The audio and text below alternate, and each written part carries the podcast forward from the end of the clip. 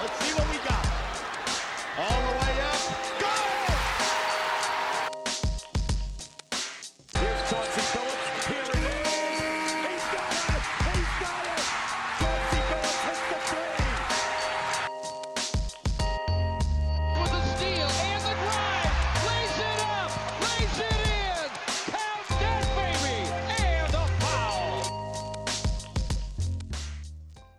à toutes et bonjour à tous et bienvenue dans les Chroniques de Motor City. Les Chroniques de Motor City, c'est votre podcast dédié à l'histoire et à la culture des Detroit Pistons. À chaque épisode, nous remontons le temps pour parler des moments et des personnages qui ont compté dans la vie de notre franchise préférée depuis sa création jusqu'à aujourd'hui. Et aujourd'hui, c'est un jour très spécial pour les Chroniques de Motor City puisque c'est la toute première fois que je ne suis pas seul autour de ce micro.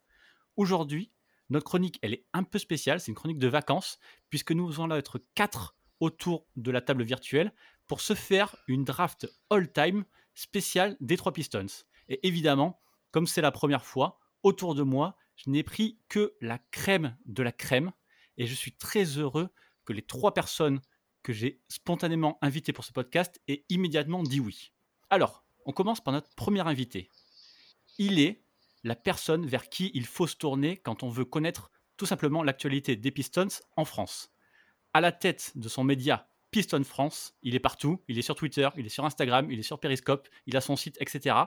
Vous pouvez me faire confiance, c'est moi qui le dis. C'est la crème des comptes FR. C'est un futur journaliste. C'est Val, Valentin Feuillette. Comment ça va, Val? Eh bah très bien, je te remercie Winston. Enfin cette collaboration que toute la planète NBA francophone attend, les deux comptes de Détroit ensemble. On va complètement retourner le game, ça va être En énorme. tout cas, je suis très content d'être là. Bon, ça me fait plaisir. Merci d'avoir euh, Exactement. Merci d'avoir euh, accepté. Notre deuxième invité, c'est aussi un fan hardcore des Pistons. Et lui, il a eu la chance, avec son grand âge, de connaître les Bad Boys. Il est régulièrement chambré d'ailleurs dans son podcast Dunk Hebdo, justement à cause de sa longévité. Mais cette fois, petit spoiler, il aura quelqu'un pour le dépasser. En tout cas, c'est un grand plaisir pour moi d'accueillir Ilias aujourd'hui dans les Chroniques de Motor City. Comment ça va, Ilias? Bah écoute, euh, Winston, ça va plutôt bien. Euh, on rentre euh, de congé et on réentame, euh, on va dire, euh, la, la passion NBA avec un petit podcast à vos côtés. Donc merci pour l'invitation et j'espère qu'on va passer un bon moment et je dirais même que j'en suis sûr. Bon, bah ça c'est cool. Tu reviens pile poil pour la bulle, c'est ça? Exactement. Je sors de ma bulle pour me diriger vers celle d'Orlando. Pas mal. Et enfin, notre dernier invité. Alors lui, vous le connaissez forcément si vous le suivez le basket aujourd'hui. Certains d'entre vous ont peut-être même découvert la NBA grâce à ses vidéos The Ball Never Lie, d'une qualité que j'espère modestement un jour atteindre un petit peu avec les chroniques.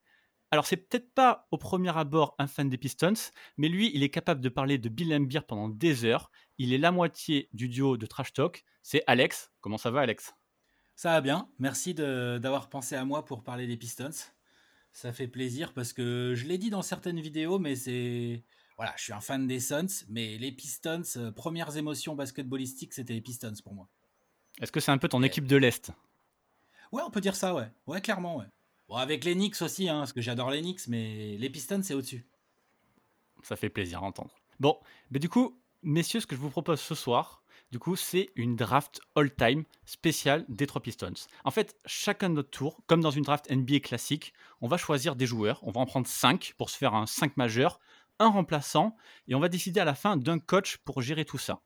La seule règle que je veux vous mettre, c'est qu'on ne peut choisir que des joueurs passés par la Motor City. Et la version des joueurs qu'on prend en compte, c'est celle de leur prime sous le maillot des Pistons. Donc par exemple, si l'un d'entre nous veut prendre, je prends le cas extrême, Allen Iverson, on doit choisir celui de 2008-2009, pas celui qui est MVP. Et au contraire, si on veut choisir par exemple Grant Hill, c'est la version 95-2000 qu'on prend en compte, donc celle avant les blessures. Notre objectif à nous quatre, c'est à la fin bah, d'imaginer la meilleure équipe possible, celle qui pourrait battre toutes les autres, juste nos équipes à nous, avec les règles NBA d'aujourd'hui et les connaissances bah, du jeu qu'on a. Donc voilà, ça- est-ce que ça vous va? Est-ce que vous êtes OK pour ça? Allez, moi ça me Moi, va. moi, ça me va, et, euh, mais je pense qu'à certains moments, on risque d'être assez coincé avec certains joueurs qui seraient peut-être pas forcément euh, adaptés au, au, au jeu moderne. Eh, Justement, c'est la D'où la difficulté. euh, exactement. Ok. Donc juste, juste avant le début de ce podcast, j'ai fait un tirage au sort complètement aléatoire. Et j'ai l'honneur de vous annoncer que c'est Ilias qui a hérité du first pick. En deux, c'est moi-même.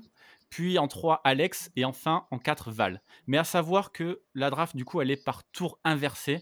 C'est-à-dire qu'au deuxième tour, en position 5, c'est Val qui va choisir en premier, puis Alex, puis moi, puis Ilias. Et enfin, il y aura le coach. Et dans ces cas-là, ça sera encore inversé. Ça sera Val, Alex, moi et Ilias. Est-ce que c'est clair pour tout le monde? C'est parfait aussi. Parfait. Ok. Alors dans ces cas-là, c'est parti.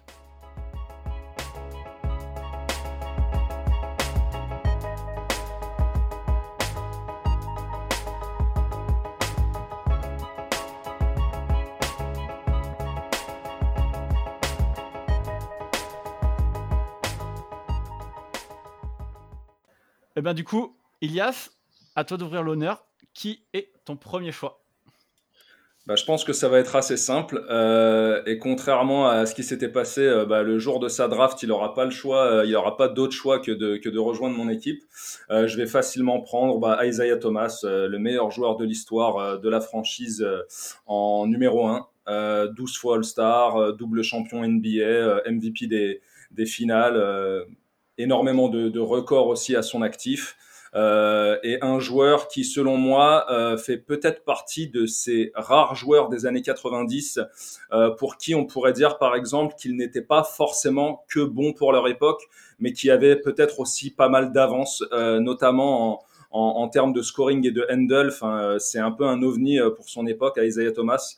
On parle quand même d'un joueur d'un mètre 85 euh, qui était même avant des joueurs comme Iverson, capable de se frotter euh, au, au plus gros des big men, euh, et euh, une carrière euh, remarquable. Et euh, derrière ce, ce sourire angélique, euh, on va dire quand même le euh, chef de meute de, des, des Bad Boys. Euh, et euh, voilà, donc choix très facile pour moi, Isaiah Thomas. Est-ce que tout le monde aurait fait la même chose? Euh, ah bah disons qu'il est tentant, hein, on va pas se mentir. euh, sur les meneurs, euh, t'as pris la crème quoi. Après, il y, a des- il y a des belles choses sur les meneurs, il y a des bons joueurs hein, chez les Pistons. euh, je veux dire qu'on fait leur prime à Détroit quoi. hein, donc euh, ouais, j'aime bien. Isaiah, franchement, c'est un leader. Bah, plus, disons que- leader, hein. Plus, Disons qu'il coche un petit peu toutes les toutes les cases quoi. C'est-à-dire que on a à la fois le talent, le leadership, la clutch attitude. Enfin, on, on, on a à peu près vraiment le toutes vice. les voilà exactement le vice. Enfin, on a à peu près tout. Euh, disons que euh, quand bien même on aurait pu avoir des joueurs très talentueux à ce poste ou même à d'autres, euh, je pense que Isaiah c'est bah, d'ailleurs je crois le le seul joueur des, des, des Pistons faisant partie des, des 50 meilleurs joueurs de, de l'histoire de, de la ligue. Euh, Ouais. Donc c'était assez facile pour moi. J'avoue, j'aurais sûrement fait pareil. Mais je ne dois pas vous cacher, et je vous le dirai peut-être euh, plus tard euh, lors de la draft, j'ai hésité avec un autre joueur, mais qui sera peut-être parti euh, d'ici là. Ça, c'est intéressant. Et, et pour ma part, je pense que Isaiah Thomas, ça reste un joueur assez euh, intemporel, mine de rien, capable. Je pense si le prime Isaiah était aujourd'hui, je pense qu'il aurait pas été très différent des années euh, Complètement. 80 pour ma part. Donc je pense que c'est un choix parfait euh, qui pourrait très bien fonctionner 30 points aujourd'hui en par match, 2020. Je suis complètement d'accord avec ça. J'avais fait des, des tiers pour, le, pour ranger les joueurs et j'avais un seul joueur dans le tier 1, c'était Azaya. Quoi. Eh C'est bah, ça, enfin, il est un peu tout seul euh, en, en haut de la mêlée. Et euh, enfin voilà, enfin, je pense, je pense que c'était un, un choix facile. Et je pense que, comme le disait Valentin, euh, il, est, il est totalement adapté déjà dans sa manière de jouer et d'évoluer euh, dans- à, à- à- à l'époque euh, moderne.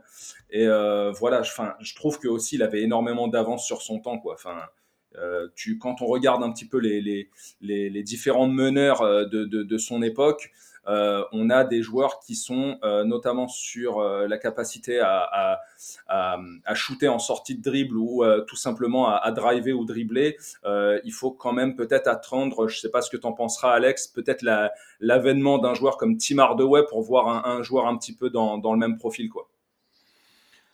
Ouais, Tim Hardaway, ce genre de mec, euh, Rod Strickland, euh, Kevin Johnson, euh, mais c'est vrai Voilà. que Isaiah, c'est un peu le papa de tous ces gars-là, hein, clairement. C'est ça. Clairement. Non, bon choix. Premier choix idéal. Euh, ben, c'est moi qui est, qui est le deuxième choix et c'est moins évident parce que là je dois tout de suite descendre un petit peu dans mon, dans mon, dans mon classement. J'avais euh, réfléchi pendant longtemps et j'ai hésité jusqu'à jusqu'à il y a très peu de temps. Euh, j'ai plusieurs solutions, soit le, le deuxième joueur en termes de talent, soit le, penser au poste, euh, penser à ce qui me manquera ensuite quand j'aurai l'occasion de repiquer en 7. Euh, je vais quand même jouer le, la carte assez logique et je vais prendre Joe Dumars. Voilà, c'est juste après Thomas, je pense que c'est de lui qu'on parle euh, en termes de talent chez les Pistons.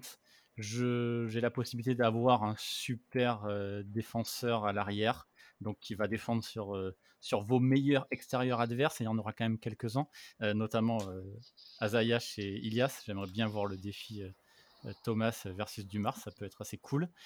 J'ai la possibilité de le mettre en meneur. Il en a fait une, une, une saison en 95 ou en 96, un truc comme ça, euh, Ouais, avec peut. Hill. Donc, donc Ouais. pourquoi pas Euh, Il était capable de shooter, il était capable de mettre ses points.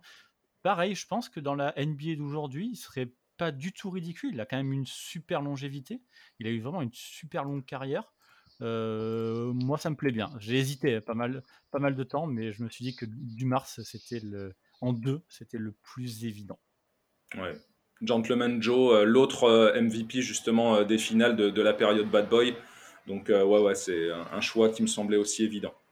Voilà, et comme ça, je t'empêche de, le- de, de te faire le backcourt Ah bah. euh, de- des, des bad boys. On sait jamais. Ah, en termes d'alchimie, euh, Ouais. Ah, je pense- pas, mais bon. Je pense pas qu'il Ouais, je et, pense et- pas. et pense pas. et Dumars qui a par contre euh, un peu plus excellé dans le, dans le, dans le rôle de GM que, les, que l'a fait Isaiah Thomas. Ça, on va pas se le cacher. Ça, on, on peut être d'accord. Du Ouais. coup, du coup, Win- Winston, tu penses que après euh, Isaiah Thomas, le deuxième plus gros talent euh, lors du passage de Détroit, c'est Joe Dumars? En, termes de talent, pur, c'est dur. Je pense que je mettrais euh, euh, un certain joueur de la, de la juste, euh, juste devant, mais, euh, mais en- on va dire en termes de, de- d'impact global et de talent global, je, le, allez, je le mets sur le, ouais, sur le top Ah, c'est- 3. ouais, enfin, top trois, on top est loin. On est loin du blasphème, hein. On est loin du blasphème. Ah, non, non, hein. mais j'en- je dis pas que c'est un blasphème, mais dis, moi, je- bon, Bah, il est, il, il est dans mon top 3, mais je pense Ouais, que j'en ai mais au moins un, aussi un aussi. devant. J'en ai peut-être un aussi, mais là, par contre, j'ai réfléchi à des questions de poste. On va dire que quand je- quand j'ai tout, recou- j'ai tout recoupé, Oui, bien sûr, le, bien sûr, le ouais. manque, le poste, euh, le- les besoins et le talent, on va dire que c'est Dumars qui est revenu, euh, revenu en, en- en premier. Mais, mais tu as raison, en talent pur, euh, brut, j'ai un joueur, peut-être même deux devant, en fait. quoi. Ouais, Pareil, peut-être Bah, mais. notamment, enfin, concernant Dumars, ok. c'est même quelque chose qui n'a pas forcément été euh, tout de suite visible, justement, son talent. C'est-à-dire là où des joueurs comme Isaiah ou d'autres, dont on va certainement parler après, ont été draftés assez haut, assez rapidement, justement, parce que leur talent euh, semblait euh, visible et évident. Dumars, c'est quand même un, un style de sa draft, euh, je crois, euh, pris euh, euh, quasiment en deuxième partie de, de- de premier tour, quoi. Oui, bien sûr. Complètement. Mais euh, après, sa carrière a parlé pour lui. 18. 18. Voilà, c'est ça, en 18e choix, exactement. Ok. Place suivante, Alex? Euh, du coup, euh, je pense que je vais faire un choix au talent pour le first pick, sans trop m'occuper pour l'instant de, Et de voilà. stratégie de poste. euh, vu la position dans laquelle je pique et vu que Valentin il en a deux derrière. euh, C'est là que ça commence à être stratégique. Ça reviendra jamais jusqu'à moi, donc je vais prendre Grand Hill. Ouais, facile.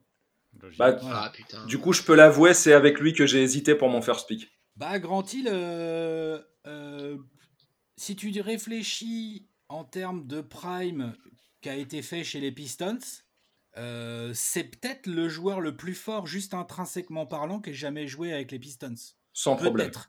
Il discute problème. avec Isaiah parce que c'est quand même un athlète sans commune mesure avec euh, pas mal d'autres joueurs. Euh, le Grand Hill, là, de genre, euh, genre les années. euh, juste à- bah, déjà, quand il est drafté, bon, il est co-rookie de l'année, mais je veux dire, les deux, trois années qui suivent, où il est All-Star tout le temps, là, ce Grand Hill-là, là, euh, 95, euh, entre 95 et 2000, là, moi, je le trouve hallucinant, aussi bien au scoring, aussi bien défensivement. On oublie souvent d'en parler, mais c'est un bon défenseur, vraiment Grand Hill. C'est un garçon très sérieux à ce niveau-là. Il prend beaucoup de rebonds, il est capable de créer. Je veux dire, on a oublié que Grand Hill, il distribuait 6 ou 7, euh, 6 ou 7 passes d'ess par match depuis l'aile, ce qui était quand même relativement rare dans les années 90. C'est ça. Le côté euh, point forward, là, c'était, il y en avait quelques-uns, hein, mais il y en avait quand même pas non plus des masses. Bah, il y avait lui et Euh, Pippen, quoi. Voilà, c'est ça. Et euh, à la distribution pure, je mettrais même Grand. Offensivement pur, je mets Grand Hill devant Pippen. Offensivement pur, hein, j'ai bien. Bien meilleur créateur, oui, tout à fait. Ouais, je pense, ouais. Donc, ouais, non, je, je prends Grand Hill, je le mets à l'aile. Et puis, euh, et puis je vais bien voir, euh, je vais bien voir ce que vous allez faire et je verrai après comment je m'adapte. Mais je suis content parce que je pense que j'ai le meilleur joueur de la fournée. Je pense que j'ai le meilleur joueur de cette draft là d'aujourd'hui. Bah, je sais pas ce que vous en pensez, mais, euh, mais moi, je, enfin, je, je vois en Grand Hill, et d'ailleurs, j'ai hésité avec lui euh, concernant mon, mon first pick, mais euh, on part du principe que si il n'avait pas été euh, blessé et meurtri à, à travers sa, sa carrière, euh, il, euh, il aurait pu avoir une toute autre carrière et un, un impact beaucoup plus important sur l'histoire. Euh, je pense que euh, pour ceux qui, qui s'intéressaient, enfin, qui suivaient déjà la NBA à ce moment-là, euh, à cette époque-là, quand Grant Hill arrive, euh, Jordan est de retour, euh, fait son retour bah, peu après son, son premier All-Star Game et sa première draft, mais on voit un petit peu en Grant Hill et Penny Hardaway, euh, deux joueurs euh, dont, dont le destin est un peu lié par, par les blessures et, et, les, euh, et les mésaventures. On voyait en ces deux joueurs-là la succession de Jordan. Ah ouais, ouais, ça devait être leur ligue. hein. Complètement.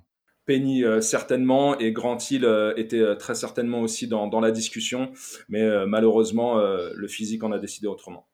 Ouais, clairement. Et d'ailleurs, si je me trompe pas, euh, il y a pas mal de, de, de une euh, de Sport Illustrated euh, dans les années 90 qui mettaient Grant Hill euh, assez haut placé pour la succession de, de Ah Jordan, ouais, ouais. mine de rien. Il a commencé à faire pas mal de une, etc. avec euh, d'autres euh, d'autres gaillards des années 90. Et je pense aussi que c'est un très bon choix. Et voilà, c'était mon c'était ma, ma cible numéro 1 avec le top 4. euh, mais Bah, Mais pour- voilà, pour, Alex pour Padova. cibler, Filé, hein. pour cibler un peu l'impact de Grant Hill à cette époque-là, euh, il est rookie et il est sélectionné quand même dans le 5 majeur euh, à l'Est euh, pour le All-Star Game. C'est quand même pas n'importe quoi. Et Deux titulaire. fois, Ouais, deux fois Et titulaire, avec, tout à fait. avec les- le, le plus grand nombre de voix. Ah ouais, non, mais il était ça. impressionnant dès le début. hein. Les gens Les gens un, un remplaçant à Jordan. Quoi. Ah, ouais, ça. ouais, ouais. Puis il mettait déjà des misères tout de suite en arrivant, il mettait des misères aux défenses directes quoi. Enfin, le- le- l'athlète, l'athlète hallucinant avec sa technique de dribble et tout, ses capacités à finir. Enfin, franchement, lui manquait quoi à Grand Hill Un shoot de loin plus fiable peut-être, allez? Ouais, une sorte Ouais, de, ouais, une sorte de ça. LeBron, une sorte de LeBron avant l'heure, hein, en, peut-être ouais. un peu moins, un peu moins scoreur. Euh, LeBron euh, a quand même des, des pointes très importantes à entre 28 et 30 points de moyenne euh, dans, dans sa carrière, mais euh, Grant Hill, euh, euh, c'est c'est quand même quelqu'un qui savait tout faire un peu à l'image de Ouais. LeBron avec le leadership euh, en, en plus quoi. Ouais, ouais, clairement. Et d'ailleurs, on peut, on peut voir euh, que finalement, comparé à d'autres euh, talents, euh, on va dire, gâchés par les blessures, finalement, euh, Grant Hill, il a quand même fait euh, pas mal de franchises. Il a réussi à se remettre en role player. Il est- je crois qu'il a pris sa retraite à Ouais, 40, ouais, 41 c'est ça, ans, non, 40 aux ans, Clippers. ouais. C'est ça. Quelque chose comme ça. Donc finalement, on peut, on peut- voir que le talent, il est quand même inépuisable chez ce joueur et il a quand même réussi à avoir une carrière bien plus qu'honorable comparé à des, je ne sais pas, euh, Ah ouais, non, mais Boy ou- Phoenix, ou ce qu'il fait quoi. vers la fin des années 2000, début des années 2010, alors qu'il a entre 35 et 40 piges, c'est encore très bien. hein. C'est énorme, tout à fait. C'est encore très bien. hein. Le, tournant pour lui, c'est justement euh, le tournant pour lui à, à Phoenix. Je crois que ça a été la rencontre, Alex. Tu, tu, tu me corrigeras si je me trompe, mais la, la, la rencontre en fait avec le staff médical de, des Suns qui a justement à plus ou moins résoudre euh, ces, ces problèmes chroniques euh, euh, de cheville et euh, qui lui ont permis justement d'avoir un- une, une plus longue euh, carrière que prévu, quoi. À un moment, à Phoenix, on avait Steve Nash, Vince Carter et Grant Hill. bon, attention, hein, pas dans leur prime. Mais on avait ces trois noms-là sur, le, sur la feuille de match. Ah, sur, euh, sur NBA Live, ça, ça se joue facilement, ouais. Voilà. et c'était quand même assez incroyable quoi de voir ça. C'est vrai. Donc voilà, non, non, Grant Hill, euh, franchement, je suis serein avec mon choix. Très bon choix. Et quand, et quand Val me disait le, le, le talent brut, euh, effectivement, je- j'aurais mis Grant Hill aussi en deux probablement. Quoi. Je m'en- Voilà, c'était de lui dont, dont- dont je parlais, effectivement. Ok, bah à toi Val alors du coup. Deux fois d'affilée, Alors, Deux en, fois, en non, 4 et en 5. grosse hésitation. Parce que j'ai un autre, euh, j'hésite avec un autre talent euh, Oui, aïe aïe. plus récent, si Avec vous voyez où je veux en Drummond venir. Déjà, Drummond? Mais finalement, je vais. Non, quand même, quand même pas, quand même pas. Celui-là, je me le réserve pour plus tard si vous n'êtes pas méchant. Mais non, je vais, je vais quand même verrouiller le poste 1 en, en prenant Bien, euh, ouais. Parce que je pense que c'est celui qui, en termes de poste 1, après j'ai peur de remonter un petit peu trop loin, avec notamment des, des joueurs passés par, euh, je pense que Winston euh, saura de quel euh, meneur euh, je parle, euh, vers, vers Fort Wayne, etc., voire euh, dans ces années-là, au début des premières années à Détroit. Mais je pense que le poste 1 c'est très important, euh, surtout si on prend en compte le, le basket moderne. Et je pense que Chauncey Billups, fort, fort heureusement, étant donné que c'est un joueur des années 2000, il correspond encore à un joueur, un, un jeu assez moderne. Et je pense que ça, ça reste un joueur assez sous-coté, malgré tout, euh, historiquement parlant, par rapport aux années 2000, etc. Parce qu'il est tombé dans, quand même dans une génération euh, avec effectivement euh, Chris Paul, Tony Parker et j'en passe, pour ne citer que, et Jason Kidd, etc. Mais je vais quand même verrouiller le poste 1 avec Chelsea Billups, et je pense que ça me fait un, un joueur assez euh, polyvalent, très complet et très bon leadership. Alors, euh, je vais verrouiller Billups. Bravo. Cette Bah, finale je valide. 2004, Voilà, euh, on- qu'on n'oublie pas, euh, énorme euh, lors de, de cette finale, MVP, euh, enfin gros défenseur, capable de mettre des trois. Surtout les euh, playoffs. hein. Ouais, ouais, enfin, il est. bah, on, on se rappelle notamment de son, son tir euh, du milieu de terrain face aux Nets, bien qu'on perde le match, mais euh, c'était euh, c'était un, c'était un, un sacré joueur, euh, le, le, Non, le tout, tout passait par lui. quoi. J'ai j'ai re- j'ai revu encore, encore, en- encore une nouvelle fois récemment ces matchs-là. C'est c'est impressionnant. le fait que vraiment tout, tout passe par lui. La créa, la créa est, bien partagée entre tout le monde, mais quand mais quand faut prendre des, paniers chauds, là, prendre des tirs chauds au, dernier moment, ou, ou quand il n'y a, rien qui- y a rien qui fonctionne, le jeu collectif fonctionne pas, c'est Billups qui prend absolument tout. Quoi. Alors bon, finalement, il est, pas- mal inconstant, mais c'est normal avec le volume qu'on lui demande. Ce qui fait que du coup, aujourd'hui, franchement, il pourrait s'insérer dans le jeu d'aujourd'hui. Ce serait, ça serait pas déconnant non plus, quoi. Ouais, e- extrêmement physique. euh, un- il, a, il, est, il est extrêmement fort euh, au, au niveau du, du, du buste, euh, c'est-à-dire du haut du corps, et je pense qu'il mettrait à mal pas mal de, de meneurs actuels. Et on peut, on peut aussi tirer aussi un, coup de chapeau à, Dumars à l'époque, ce qu'il l'a signé, parce que la, la, carrière de Billups, bien que drafté haut par Boston, elle n'a pas été ce qu'elle aurait dû être dans, dans ses débuts.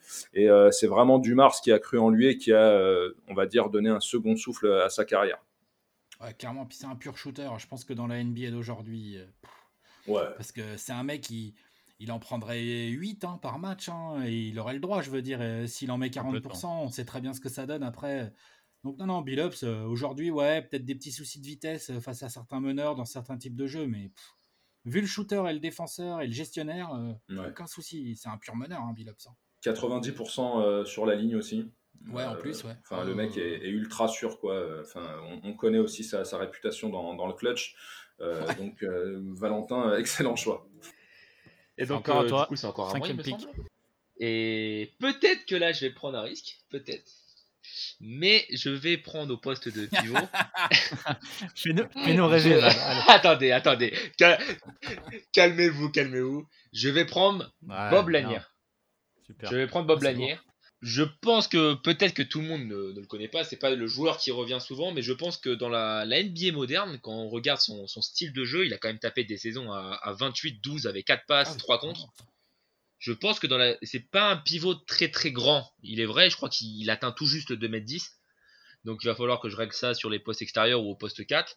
Mais je pense que c'est tout simplement le meilleur. euh, il y a peut-être match avec euh, peut-être match avec un certain pivot euh, Bad Boys, mais je pense qu'en termes de talent pur offensif, en termes de panoplie offensive, je pense que je ne sais pas ce que vous en pensez. Je pense que Lanier reste l'un des meilleurs intérieurs. euh, je parle du poste 5, hein, pas de poste 4. euh, l'un des meilleurs intérieurs offensifs pour moi de l'histoire des, Pistons et l'un tout simplement l'un des meilleurs joueurs qui ne revient pas assez souvent dans la, discussion quand on parle des, grands joueurs des années euh, 70 mais en tout cas euh, pour ma part euh, je suis pas déçu de le prendre maintenant ça peut être risqué si les personnes ne le connaissent pas sur les réseaux sociaux etc mais pour ma part je pense que ça reste l'un des meilleurs intérieurs offensifs et en termes de talent euh, de l'histoire des Pistons je suis complètement d'accord. Le, le gars faisait tout tout seul. Il, devait vraiment, il devait vraiment tout faire en attaque. Il y avait, il y avait trois pivots dans ces années-là, dans les années 70. Euh, Il y avait Karim, il y avait Walton et il y avait Lanier. Euh, vraiment, c'est vraiment un super joueur. Euh, le peu, d'images que j'ai vu de lui, il est vraiment, il est vraiment super impressionnant. Offensivement, il est capable de tout faire. Alors ok, le jeu était vraiment dans la raquette à l'époque, mais même aujourd'hui, alors bon, il faut se projeter, mais tu te fais un, tu te fais un axe euh, Billups Lanier, pour le coup, ça peut être, ça peut être super intéressant offensivement parlant, quoi. Donc euh, je, valide complètement ce choix, quoi. Très technique pour son époque aussi. hein. Enfin, ce, genre de- d'intérieur pivot gaucher qui, donnait énormément de mal justement à, toutes les défenses. Et euh, Bob Lanier, c'est quand même un, joueur qui, pour son époque, euh, euh, gravitait aux, alentours des, des 24-25 points de moyenne. hein. C'était un, très très sérieux client euh, de son époque. Et, ce qui m'avait quand même pas mal étonné, moi, quand j'ai préparé euh, justement euh, cette chronique euh, et cette émission, c'était euh, c'était ses moyennes en passe en fait. J'étais assez étonné qu'il il a réussi à gratter des saisons à pas loin de 4, 4,5, voire presque 5 lorsqu'il est dans son prime. Et, et je ne pensais pas que c'était un aussi bon passeur pour le coup.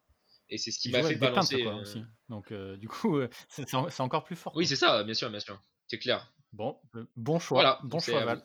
Alex, à ton tour. Euh, du coup, comme ça commence à se compliquer un peu, euh, déjà, je vais quand même, je vais quand même sécuriser un poste euh, qui va commencer à se tendre un peu plus là. Euh, je pense que je vais prendre Dave Bing. Ah putain. J'en étais Parce sûr. pour plusieurs raisons. La première, c'est que bah en fait, euh, on parle pas si souvent que ça de lui euh, quand on parle de l'histoire des Pistons, parce que c'est vrai qu'il a la concurrence de de Isaiah Thomas et de Chauncey Billups euh, sur les postes de meneur. Donc c'est vrai que bah c'est quand même du lourd. Mais honnêtement, le scoreur Dave Bing a rien vraiment à envier. Bon, il n'y avait pas de ligne à trois points à l'époque où il jouait lui, donc euh, c'est compliqué de, de, le juger là-dessus. Mais l'athlète, pour moi, est supérieur à du Isaiah et à du Billups. Ça va plus vite, ça monte au cercle et tout. Bon gros passeur, slasher, euh, pas feignant en défense euh, sur le peu d'images que j'ai pu en voir. Donc ça me plaît bien. Je vais, je vais me mettre un petit Dave Bing dans mon 5. euh, comme ça, je trouve que sur les extérieurs, en fait, finalement, entre Dave Bing à la main et Grant Hill, euh, que je peux mettre en 2 ou en 3, je verrai ce que je peux avoir autour. Euh, je suis pas mal, en fait, déjà sur les extérieurs. Je suis déjà bien, je suis déjà bien équipé. Ouais, super propre ton équipe. Voilà. Et euh, du coup, Dave Bing, qui était d'ailleurs à l'époque un des rares euh, extérieurs à, à- à shooter et à jouer autant. Quoi, en fait, tout le jeu était, était 100% intérieur. Et c'était le, le seul gars, le seul meneur, le seul extérieur qui prenait cette brouette de shoot et qui en mettait autant. Quoi, en fait. C'était le seul Ouais, vraiment mec qui était dans les, dans les top 5 euh, scores de la ligue en extérieur. En fait. Ça n'existait pas avant. En fait. Ouais, il a même été meilleur scoreur une fois, je crois. Enfin, je crois. Je crois, là, je parle de mémoire, donc je ne suis pas sûr, mais oui, c'est pas impossible. Très vite en plus d'ailleurs, je crois. Et puis, euh, meneur d'un mètre 90, euh, donc à l'époque, il, il était quand même souvent plus grand et plus balèze. euh. Enfin, Dave Bing, euh, quand tu regardes des images de lui, il- clairement, il détonne un peu par rapport aux autres. Quoi. Il va au cercle, tu sens qu'il est athlétique et tout. Parce que c'est les années 70, donc c'est vrai que c'était un peu moins... euh, je dirais, il jouait des, des, Jerry West, euh, des gars comme ça qui étaient des, des sacrés basketteurs, mais lui, il avait souvent un avantage athlétique. Je pense que par rapport à ce que tu as dit en début de podcast, euh, Winston, le fait qu'il faut que le mec puisse jouer aujourd'hui, j'ai aucun mal à imaginer Dave Bing avec son style de jeu de l'époque jouer aujourd'hui. Ouais, ben, un Dave Bing versus un Billups ou un Isaiah Thomas en face, ça me plairait bien de Sa voir. aussi. bataille, sa bataille, ouais. Ça- voilà, c'est pas, c'est Mm. pas ridicule. ouais. Après, Dave Bing, il a souffert surtout euh, un petit peu du mal euh, qui a touché un peu euh, lors de leur passage aux Pistons euh, des joueurs comme Lanier ou Grant Hill. Euh, c'est justement le fait qu'il était un petit peu trop seul, quoi. C'est-à-dire que Ouais, c'était une gagné, star. Voilà, c'était une star, Ouais. c'était quelqu'un capable de créer pour les autres. Mais bon, euh, si euh, les autres euh, qui t'entourent euh, ne sont pas si talentueux que ça, bah, au final, euh, voilà, tu, tu, tu scores, tu stats, tu fais tes chiffres, mais malheureusement, tu gagnes pas beaucoup. Non, tu gagnes pas beaucoup de matchs, c'est clair. Je suis même pas aussi. Il part en 75 de Détroit et Lanier arrive à 71, donc ils font que Ils ont Ils joué font ensemble. Ouais. Trois, mais que 3 ou 4 saisons seulement quoi. C'est pas c'est c'est pas si long que ça. C'est au, c'est au tout début de, de Lanier en plus, donc euh, c'est la fin de, de, de Dave Bing et c'est le début de Lanier de mémoire. Donc, Ouais, euh, ouais, c'est- ouais, on n'a pas pu on n'a pas pu voir exactement le, le, le duo quoi. Donc bon. Ok, en tout cas, tu me voles euh, le meneur que j'avais en, que j'avais en tête. Donc je vais peut-être Mhm. je vais peut-être me focaliser sur Joe Dumars meneur. Bon, euh, on verra. Donc du coup, je vais être euh, super rancunier et je vais prendre Bill Lambier du coup. Oh. Voilà. Ça, c'est moche. Si t'avais pas pris Bing, je prenais Bing, je pense. Mais euh, Lambier me va très bien. Non, mais il Euh, c'est le, c'est le pivot euh, idéal des années 80 euh, qui irait parfaitement dans la NBA d'aujourd'hui en fait. Le mec, c'est la, muraille défensive. J'ai presque même pas envie d'en parler, de laisser juste Alex en parler euh, comme il le fait magnifiquement. Le mec, c'est une muraille défensive, c'est le, capitaine de la défense et il peut shooter à quoi 37-38% à 3 points? Alors Ouais, qu'à l'époque, personne n'en personne prenait, donc c'est juste affolant quoi. Il avait même le record euh, lors de la finale euh, 90. Il avait quand même mis 6 paniers à 3 points face aux Yes. Blazers. euh, ce qui, euh, avant des joueurs euh, comme, euh, comme Ray Allen et, et je crois Robert Torrey, avait été un, un record. On parle quand même de Bill Lembeer, euh, gros euh, pivot euh, blanc de la fin des années 80, qui balançait déjà des, gros trois dans, dans, sur la tête des défenses. Donc il n'y a, absolument aucun mal à imaginer un Lembeer avec sa dureté et, avec le jeu tellement écarté aujourd'hui, pouvoir s'adapter à, notre époque. Mais Jordan, quand il prend ses, trois points là en, finale, il en prend six aussi. Ouais, mais en première mi-temps. ah oui, c'est en, ah oui, en première mi-temps, pardon. c'est en une mi-temps, Jojo. Non, mais j'ai voilà, toujours été euh, avec cette image de Jordan qui en prend 6, mais effectivement, c'est en une mi-temps, euh, j'ai oublié ce détail. Mais bon, c'est Jordan et c'est un extérieur. Le, match, le match est, torché, donc euh, enfin, il aurait peut-être pu améliorer le record. Donc, du coup, tu, te dis, Lambier, lui, il a fait ça, alors que bon, voilà, c'était un, un, pivot. À l'époque, il n'était pas censé shooter comme ça. Quoi. Non, non, clairement, la question qu'il faut se poser avec Lambier dans les règles d'aujourd'hui, c'est est-ce qu'il peut finir un match? Ouais. ouais, c'est ça. Bah, ça, ça dépend. son petit sourire en coin, ça passe. Ça, passe ça peut passer, peut-être, ouais. La question, elle est tendancieuse, Alex, parce que ça dépend. Est-ce qu'il peut terminer un match physiquement ou à cause des techniques? Bah les deux.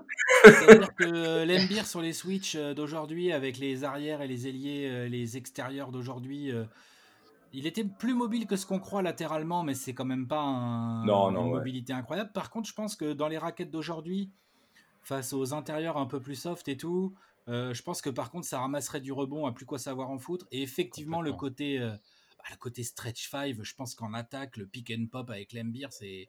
Non, franchement, c'est un pur choix. Surtout que tu as, as Dumars aussi, hein, c'est ça, hein, Winston, ouais, Pour l'instant, ouais, Dumars et l'Embir. Donc là, tu as, deux patrons, quoi. C'est ça. Euh, tu te dis, tu, tu fais une, une, défense, une défense super traditionnelle, un peu comme ce que fait le Jazz aujourd'hui, et tu mets, et tu mets à la place de Gobert. Écoute, en défense, ça me choque pas, quoi. C'est jouable. Non, ça peut tenir la route. Hein. Ouais. Après, euh, peut-être un petit peu moins de, de, dissuasion de la part de, de Bilou. Euh, mais après, euh, disons qu'en attaque, par contre, il offre plus de, possibilités qu'un joueur comme Gobert, qui va surtout finir près du cercle. avec l'Embir, tu avais plusieurs options. Val, tu voulais dire quelque chose? Ouais, euh, je disais qu'il n'y a, pas si longtemps que ça, j'avais lu, je ne sais plus où, c'était un article, je crois, anglais, enfin américain du coup, qui euh, disait que euh, le joueur qui se rapprochait le plus en termes de seulement panoplie basket, hein, pas de comportement aujourd'hui, c'était le nouveau, entre guillemets, Brook Lopez des Bucks. Alors je sais pas si vous êtes d'accord. Il y a de ça. Hein. Ouais, c'est pas mal, ouais. Il y a de ça en fait. Effectivement.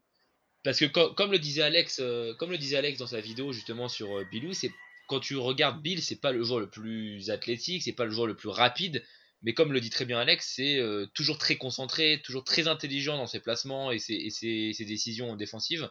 Et c'est vrai qu'il y, a, de ça avec Brook Lopez qui n'était pas un défenseur hors pair à Brooklyn et qui aujourd'hui des, pas un défenseur sous-côté non plus, mais un défenseur que quand tu le regardes, t'as pas l'impression que c'est qu'un très gros défenseur parce qu'il n'est pas physique, c'est pas une montagne de muscles, mais il est toujours là et finalement il fait un gros taf et avec le shoot extérieur en plus, c'est vrai qu'il y, a ce grand pivot blanc comme ça, très concentré. Et c'est vrai que j'avais trouvé ça intéressant pour une fois de la part des Américains. Effectivement. de, cette comparaison. J'aime bien l'idée, ouais. Ouais, non, ça tient la route. Surtout que Brook Lopez, il s'est pas mal transformé en, en tout cas, au moins en protecteur de cercle ces dernières saisons à Milwaukee. Donc c'est vrai qu'il y a de ça, en tout cas. Ilias, à ton tour de nouveau pour deux choix de consécutifs. Ok, bon bah écoutez, je vais essayer de me la jouer stratégique. Là, euh, on va essayer de, voilà, de, de définir certains postes et aussi de, visualiser un petit peu comment pourrait jouer l'équipe et euh, s'adapter du coup au, jeu moderne. Donc euh, le premier choix que je vais faire peut surprendre parce que j'estime qu'il y a d'autres légendes des Pistons que j'aurais pu prendre avant ce, ce joueur-là, mais je vais prendre Rachid Wallace. Ah. Je vais prendre Rachid Wallace parce que j'ai besoin euh, de quelqu'un avec qui je pourrais balancer des, gros pick and pop à 9 mètres avec Isaiah. Euh, et on sait qu'au fil de, ces années à Détroit, euh, le Shid a, commencé à pas mal s'écarter euh, de plus en plus vers l'extérieur euh, et euh, on parle quand même du, joueur qui a été déterminant et qui a été, on va dire, la, pièce finale et manquante à l'effectif qu'avait commencé à construire Joe Dumars en 2004 pour accéder au titre face aux Lakers.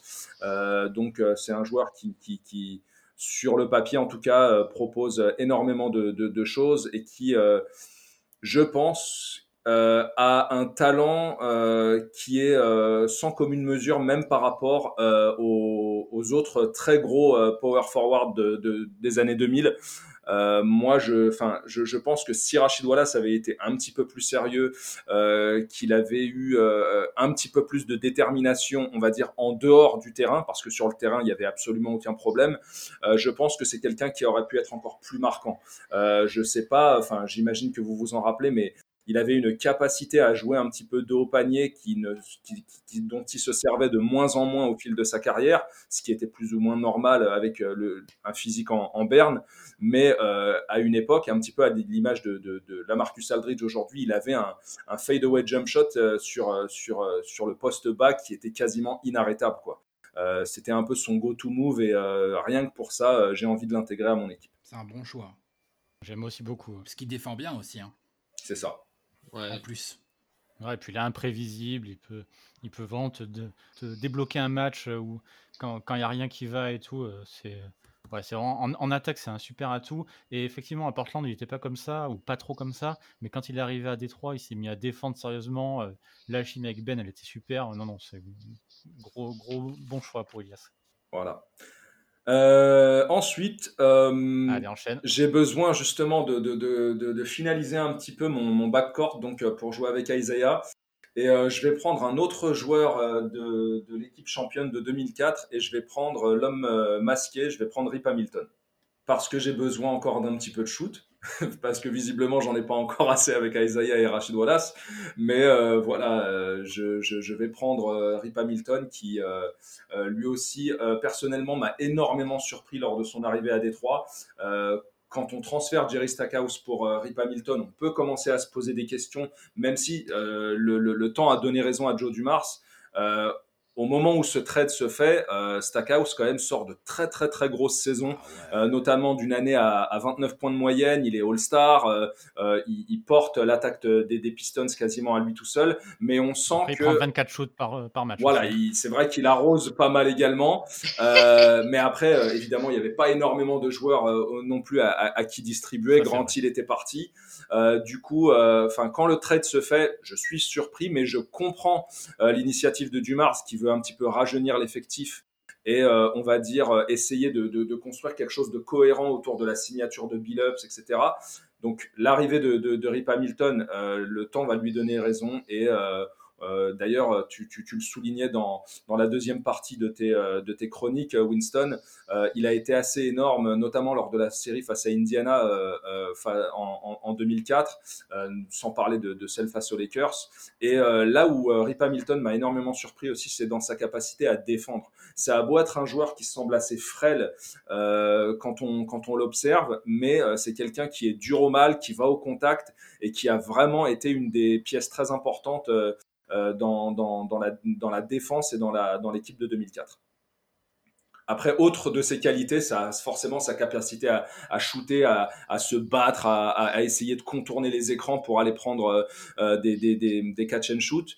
Et aussi, euh, une de ses forces euh, que, que, qui m'impressionnait un peu chez lui, c'est sa capacité à faire euh, ce qu'on appelle des, running jumpers, le fait de prendre des shoots en pleine course. Euh, pour ceux qui ont joué au basket, euh, enfin ceux qui, sont, qui ont joué au basket savent à quel point ce, ce geste est très difficile à, à maîtriser parce que le fait de, de shooter dans un fauteuil c'est quelque chose, mais alors shooter en mouvement euh, après une course, euh, c'est pas de tout repos, donc euh, c'est quelque chose qu'il maîtrisait pas mal et rien que pour ça, voilà, j'ai envie de l'intégrer à mon équipe. C'est un bon choix. Super choix, je valide aussi. Avec, les, avec des gros porteurs de balles qu'on peut avoir aujourd'hui, et comme tu auras aussi avec, euh, avec Thomas, se dire qu'il va profiter de tous les bons écrans et, et, euh, et pouvoir shooter tranquillement, ça c'est super intéressant. C'est sûr, c'est sûr. Eh ben, à mon tour, euh, c'est chaud. J'ai j'ai Joe Dumars et j'ai Bill Embiid. ben, dans mon top, euh, il y a Denise Rodman qui est pas loin, donc je vais le choisir. Comme ça, je peux le faire jouer aussi poste 3 ou poste 4, parce que j'aime bien le Denise Rodman poste 4. Je me rajoute de la défense, donc je vais avoir une équipe super défensive. La question va se poser pour le shoot. Euh, j'ai bien envie de voir ça, mais, euh, mais euh, si j'ai le, le, le Rodman pardon, un, peu, un peu canalisé de, de l'époque Pistons, ça me plaît bien. Ça me plaît bien. Ça peut courir. Ça, ça, ça défend comme un chien fou.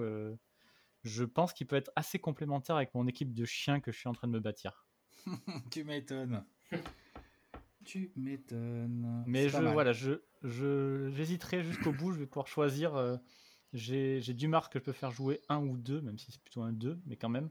Vous m'avez volé tous les 1, donc pourquoi pas. Et, euh, et j'ai euh, Rodman que je peux faire jouer 3 ou 4. Donc ça me... j'aime bien le fait que ça m'ouvre aussi pas mal de possibilités. Et dans cette NBA d'aujourd'hui où on est en train d'abolir un peu tous les postes, ça me plaît bien d'avoir cette polyvalence.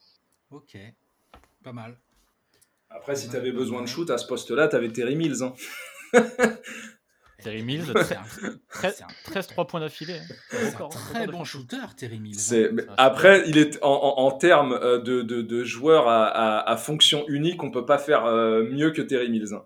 Franchement, euh, il avait un, un espèce d'acteur de, de, de, de un, un espèce de physique d'acteur de flic des années 80 euh, mais mais euh, voilà c'était un peu le joueur du dimanche matin mais euh, par contre il avait un bras machinal quoi pour mettre à 3 Lui, c'était quand il est ouvert, c'est voilà, quoi, c'est- c'est- c'est c'est un penalty, comme on dit.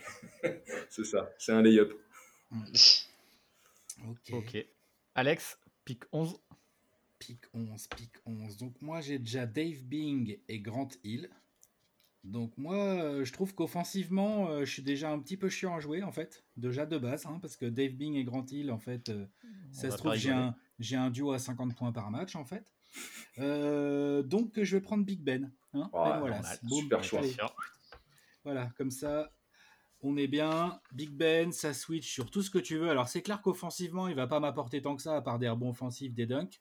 Par contre, ça défend tout ce que tu veux, ça switch tout ce que tu veux, ça court tout ce que tu veux, ça défend les gros au poste. Enfin, je pense que dans le genre pivot, donc lui, il a vraiment eu son prime dans les années 2000, mais dans le genre pivot défensif, mobile, contreur, gros rebondeur, mental de défenseur et tout, qui pourrait jouer dans, les, dans, la, dans le jeu actuel et vraiment être ultra efficace dans un rôle bien précis, je pense que Big Ben, c'est, c'est le top. Non, mais en plus, ce c'est parfait ce que tu fais avec ton équipe, de, avec ton équipe super offensive et, et, euh, et Grant le playmaker. C'est c'est le, le choix parfait. Quoi. Ouais, je, je pense que je, ouais, je trouve l'équilibre pour l'instant assez bon. On verra ce que je vais réussir à mettre euh, pour compléter le 5 majeur et tout ça, mais en tout cas, j'aime bien l'équilibre de base là. Très bon choix. défenseur de l'année 4, fois euh, Big Ben quand même hein. C'est-à-dire que j'ai un défenseur de l'année 4 fois au pivot et j'ai un ailier qui est quand même très très chiant à attaquer dessus quand même quoi. Donc du coup ça me fait déjà un front de courte de base qui, qui est chiant à défendre et qui est chiant à attaquer en fait. c'est ça Donc j'aime bien. Voilà. Pas mal. Efficace. D'ailleurs, je me pose souvent la question euh, par rapport à, à Big Ben. Est-ce que aujourd'hui, admettons le prime euh, Big Ben, est-ce qu'il jouerait vraiment poste 5 Ah ouais. par rapport à sa taille ou il, Oh serait pas un Ouais, poste 4 techniquement, il peut Ouais, quand même. aujourd'hui hein, je pense. hein. Ouais, il- Tu fais quoi en attaque? Tu rajoutes un pivot à côté de lui? Ouais, mais si t'as un pivot qui stretch Bon, et qui est très bon ouais. offensif, tu, tu sais l'équilibre avec le poste 4 par rapport. Ouais, genre à côté d'un Porzingis que tu ferais jouer pivot par exemple. Mais en gros, tu fais Ouais, Big par Ben, exemple, il ouais. défend sur le gros intérieur adverse et voilà, point barre. Et en attaque, c'est le rollman, quoi. C'est tout. Il, Ouais. Il pose. Oui, ouais, non, mais ça pourrait marcher. En 4, il pose les, il pose les écrans et il, il court au panier, quoi. Ouais, c'est- ça pourrait marcher. Il souffrirait moins de la Bien taille. C'est Ah, l'avantage de Big Ben, c'est qu'il est tellement mobile en fait latéralement dans la NBA d'aujourd'hui où ça aime bien switcher et jouer l'ISO. Franchement, euh, je veux dire aujourd'hui, on voit euh, beaucoup d'intérieurs qui sont en galère euh, face à des Kawhi, des Paul George, des Harden, des, des, des Bradley Beal et tout quand ça switch. Je pense, je dis pas que je dis pas que Big Ben va forcément les museler, mais en tout cas, il a les capacités mentales et athlétiques pour être très très chiant, même quand ça D'accord. switch. Il n'y aurait pas de match-up Mm. défavorable avec lui, quoi. Non, non, non. Voilà. en tout cas du poste du poste 3 à 5 il défend facile hein. Voilà, c'est ça. Ouais. Et, si- et si ça descend un peu Ouais, en voilà, dessous, ça, ouais. il n'est pas ridicule, comme peuvent parfois l'être, malheureusement pour eux, des Brook Lopez, des Rudy Gobert, des. Hassan Whiteside ou des gars comme ça qui sont et trop grands et pas assez mobiles latéralement en fait. Ouais. Voilà. Carrément d'accord. Donc voilà, un petit Big Ben dans ma team. Bon choix. Mm. Euh, Val, à toi pour deux choix d'affilée, le 12 et le 13. Ah oui. Alors, je ne sais pas pourquoi, mais j'ai eu tout d'un coup euh, une hype quand j'ai pris Bob Lanier, que j'avais absolument envie de l'associer à un joueur. Et je sais pas pourquoi, je trouve que Bob Lanier avec Blake Griffin, alors je vais m'expliquer. Je vais m'expliquer. Je sais que ça peut faire tâche parce qu'il a que une saison. On dire, a dit son prime. Son blanche. prime, ça compte. Une saison, ça compte. On a dit son prime, ça compte. Mais son prime à Détroit l'année dernière, je pense sincèrement qu'il j'ai jamais autant été impressionné. Bon, en même temps, j'ai commencé la NBA et Détroit en 2010, donc c'est sûr que je peux pas être beaucoup impressionné par des joueurs passés par Détroit. Mais Blake Griffin, le Blake Griffin de Détroit, c'est absolument pas le, du tout le même Blake Griffin euh, Clippers, évidemment. C'est un Blake Griffin qui colle beaucoup plus au jeu moderne. Et la saison dernière, il a eu un leadership et une polyvalence offensive, notamment sur les extérieurs. C'est pour ça que je le mets avec Bob Lanière, qui peut vraiment faire le ménage dans la raquette. Alors peut-être que je vais avoir des problèmes défensifs, peut-être des problèmes de taille, je le conçois. Mais dans la NBA moderne, j'ai envie de dire, c'était pas si grand que ça, on va dire, euh, par rapport à, à une certaine d'autres dé- autres décennies. Et quand je vois que l'assurance extérieure, au shoot extérieur notamment, qu'a eu Blake Griffin l'année dernière, quand on voit qu'il- a un meilleur pourcentage extérieur à 3 points l'année dernière que Kevin Durant avec plus de tentatives, ça c'est important de le préciser, plus de tentatives à 3 points et un meilleur pourcentage que KD l'année dernière aux Warriors, je me dis que ça peut faire une raquette qui correspondrait plus à la NBA d'aujourd'hui, avec Lanière et Griffin. Donc c'est pour ça que j'ai décidé d'associer les deux. Ça peut être discutable, je le conçois. Non, mais moi, ça me va. T'as pas de problème de taille, hein, Valentin, en fait, parce qu'avec Bob Lanier, enfin là, j'ai pas sous les yeux, mais Bob Lanier, Ouais, c'est mais- un gros, gros, gros bébé. Hein. Ouais, c'est c'est, 2 mètres, euh, 2 mètres 11, un truc comme oui, ça. c'est un beau bébé, Ouais, c'est ça. mais... Ah De ouais, parce 11, que moi j'avais plus, euh, genre, j'avais euh, plus souvenir fait- en de 2m9. Ah, et puis il fait bien 9, 115 9 ou kilos 8, en plus, j'avais souvenir, hein, Ouais. tu le bouges pas comme ça. Hein. Alors oui, en termes en termes euh, ah, il, il avait un il avait un bon coup de fourchette, ça y a pas de problème, mais moi c'était plus en cent- c'était plus en centimètres que je parlais dans mes souvenirs, Lanière c'était c'était pas Big Ben mais c'était moins de 2m10. Moi dans mes souvenirs, j'avais Je crois 2,9 que- ou Je crois 2,8. que c'est 2-11. C'est pour ça que je disais 2-11, problème de à taille. À confirmer, à confirmer. Bah tant mieux alors si c'est 2,11. c'est encore Un mieux. super choix. euh, Donc La voilà. saison que fait Griffin l'année dernière, euh, en termes juste sur une saison, alors c'est court, mais là on parle de prime de une saison. Sur une saison, il n'y a pas beaucoup de joueurs qui ont fait une si bonne saison que ça, quoi. Clairement pas. Et, et tout à l'heure, quand, hein. quand on débattait du talent individuel, euh, c'est quand je t'ai dit un, donc Grant Hill, et voire même peut-être deux, je pensais à Blake Griffin, quoi. Bah oui, bah c'était les deux en- auxquels en je talent également. euh, il, a, il a tout fait l'année dernière, il s'est transformé. euh, excellent passeur, shooter hyper fiable, il prenait le match à son compte quand c'était les moments chauds. euh, Mais par rapport, au, euh, par rapport aux, aux critères justement de, de, de cette émission, quand tu parles de basket moderne, je trouve que Lanière. Griffin, c'est moins, on va dire, on va dire moins risqué que par exemple si je, je mettais plus de bad boys ou en termes de comportement ou quoi que ce soit. Je trouve que ça reste un petit peu, ça reste made in Détroit et je trouve que ça reste offensivement vraiment vraiment moderne et très très très très complet avec Lanière et Griffin. quoi. Ouais, Ouais. ouais, ouais, mais ça se discute. Hein. complètement. T'as encore un autre choix? Et Ah oui. Et pour équilibrer tout ça, au poste 3, je vais prendre euh, un Fluendy. Je pense savoir. Je pense que vous savez lequel je parle. Ah, je bien parle. C'est Ah, Tation Prince. bien Pour joué, que équilibrer ça, tout ça. ça. m'aurait bien plu, moi. Voilà, donc euh, je récapitule. Billups, Station Prince, Blake Griffin et Bob Lanière. Pas mal. The Block avant The Block. C'est Ouais, exactement. Exactement. Le vrai The Block. Et, et- et c'est aussi un peu le joueur qui, qui sauve un peu la, la, la, la déclaration euh, plus que, euh, euh, que irrespectueuse de Rachid Wallace. hein. Parce que Rachid Wallace Ouais. garantit la victoire au Game 2 euh, face, face aux Pacers, Ouais, mais ouais. on était On à, à pas grand chose. On était à un lay-up et donc euh, un retour euh, de, de, de, de, de Tayshaun Prince euh, de- d'un d'un- d'un 0-2. Quoi. Ça aurait été Ah très, ouais, très non, mais il peut problématique. dire merci. Hein. Ah, il peut Ah ouais. dire merci. hein. Ah non, non. Surtout que lui, il se trouve vraiment, quoi, bien comme il faut, hein, ce jour-là. C'est ça. Il fait vraiment un, un très mauvais match. Quoi. Il a dû se mettre la pression tout seul, le pauvre, et il peut dire merci à Prince. Et euh, après, Tayshaun Prince, au-delà de son contre, c'est aussi euh, euh, bah, le, le cauchemar de, de Kobe lors de la finale. Quoi. Et c'est de mieux en mieux, Prince. Plus, plus les saisons avancent, euh, plus il fait des, il fait des, des, su- des super saisons en 2006, 2007 aussi. C'est, c'est- il fait vraiment des trucs super intéressants. C'est Il vrai. devient de plus en plus complet, meilleur en attaque. C'est pas juste, juste un défenseur. Quoi. C'est, Il y a, c'est un très bon il y a choix, j'aime juste eu un souci en fait dans, dans la carrière de Tayshaun Prince. Il y, a, il y a juste une solution qu'il n'a pas réussi à trouver. Bah, c'est la solution à LeBron James. Ah, Il n'y a pas beaucoup qui l'ont trouvé. ouais, non, mais c'est sûr, c'est sûr. Mais enfin, moi, je me, je me rappelle euh, m'être euh, arraché le peu de cheveux qui me restait justement lors de des séries face euh, face à Cleveland. Enfin, il a, il y arrivait pas en fait. Euh, LeBron avait beaucoup trop de, de choses en magasin euh, pour pouvoir faire déjouer Prince. Euh, Il avait beau être euh, long euh, et, euh, et fort en défense, euh, il lui manquait quand même euh, euh, la capacité physique et, euh, et euh, rapide à, à pouvoir suivre un joueur comme, comme LeBron. En 2006 peut-être.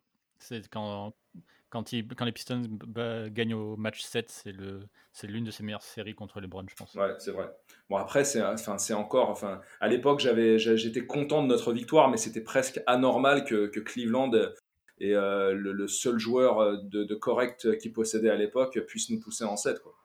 Complètement, c'est sûr. D'ailleurs, il a suffi d'un des, des, potes de LeBron qui était accompagné cette fois-ci de Shaq bah, pour nous faire vaciller quoi, en, dans la série d'après. Là, ça devenait trop dur. Quoi. Face à Miami. Wade, ouais. et, Wade et Shaq, c'était impossible.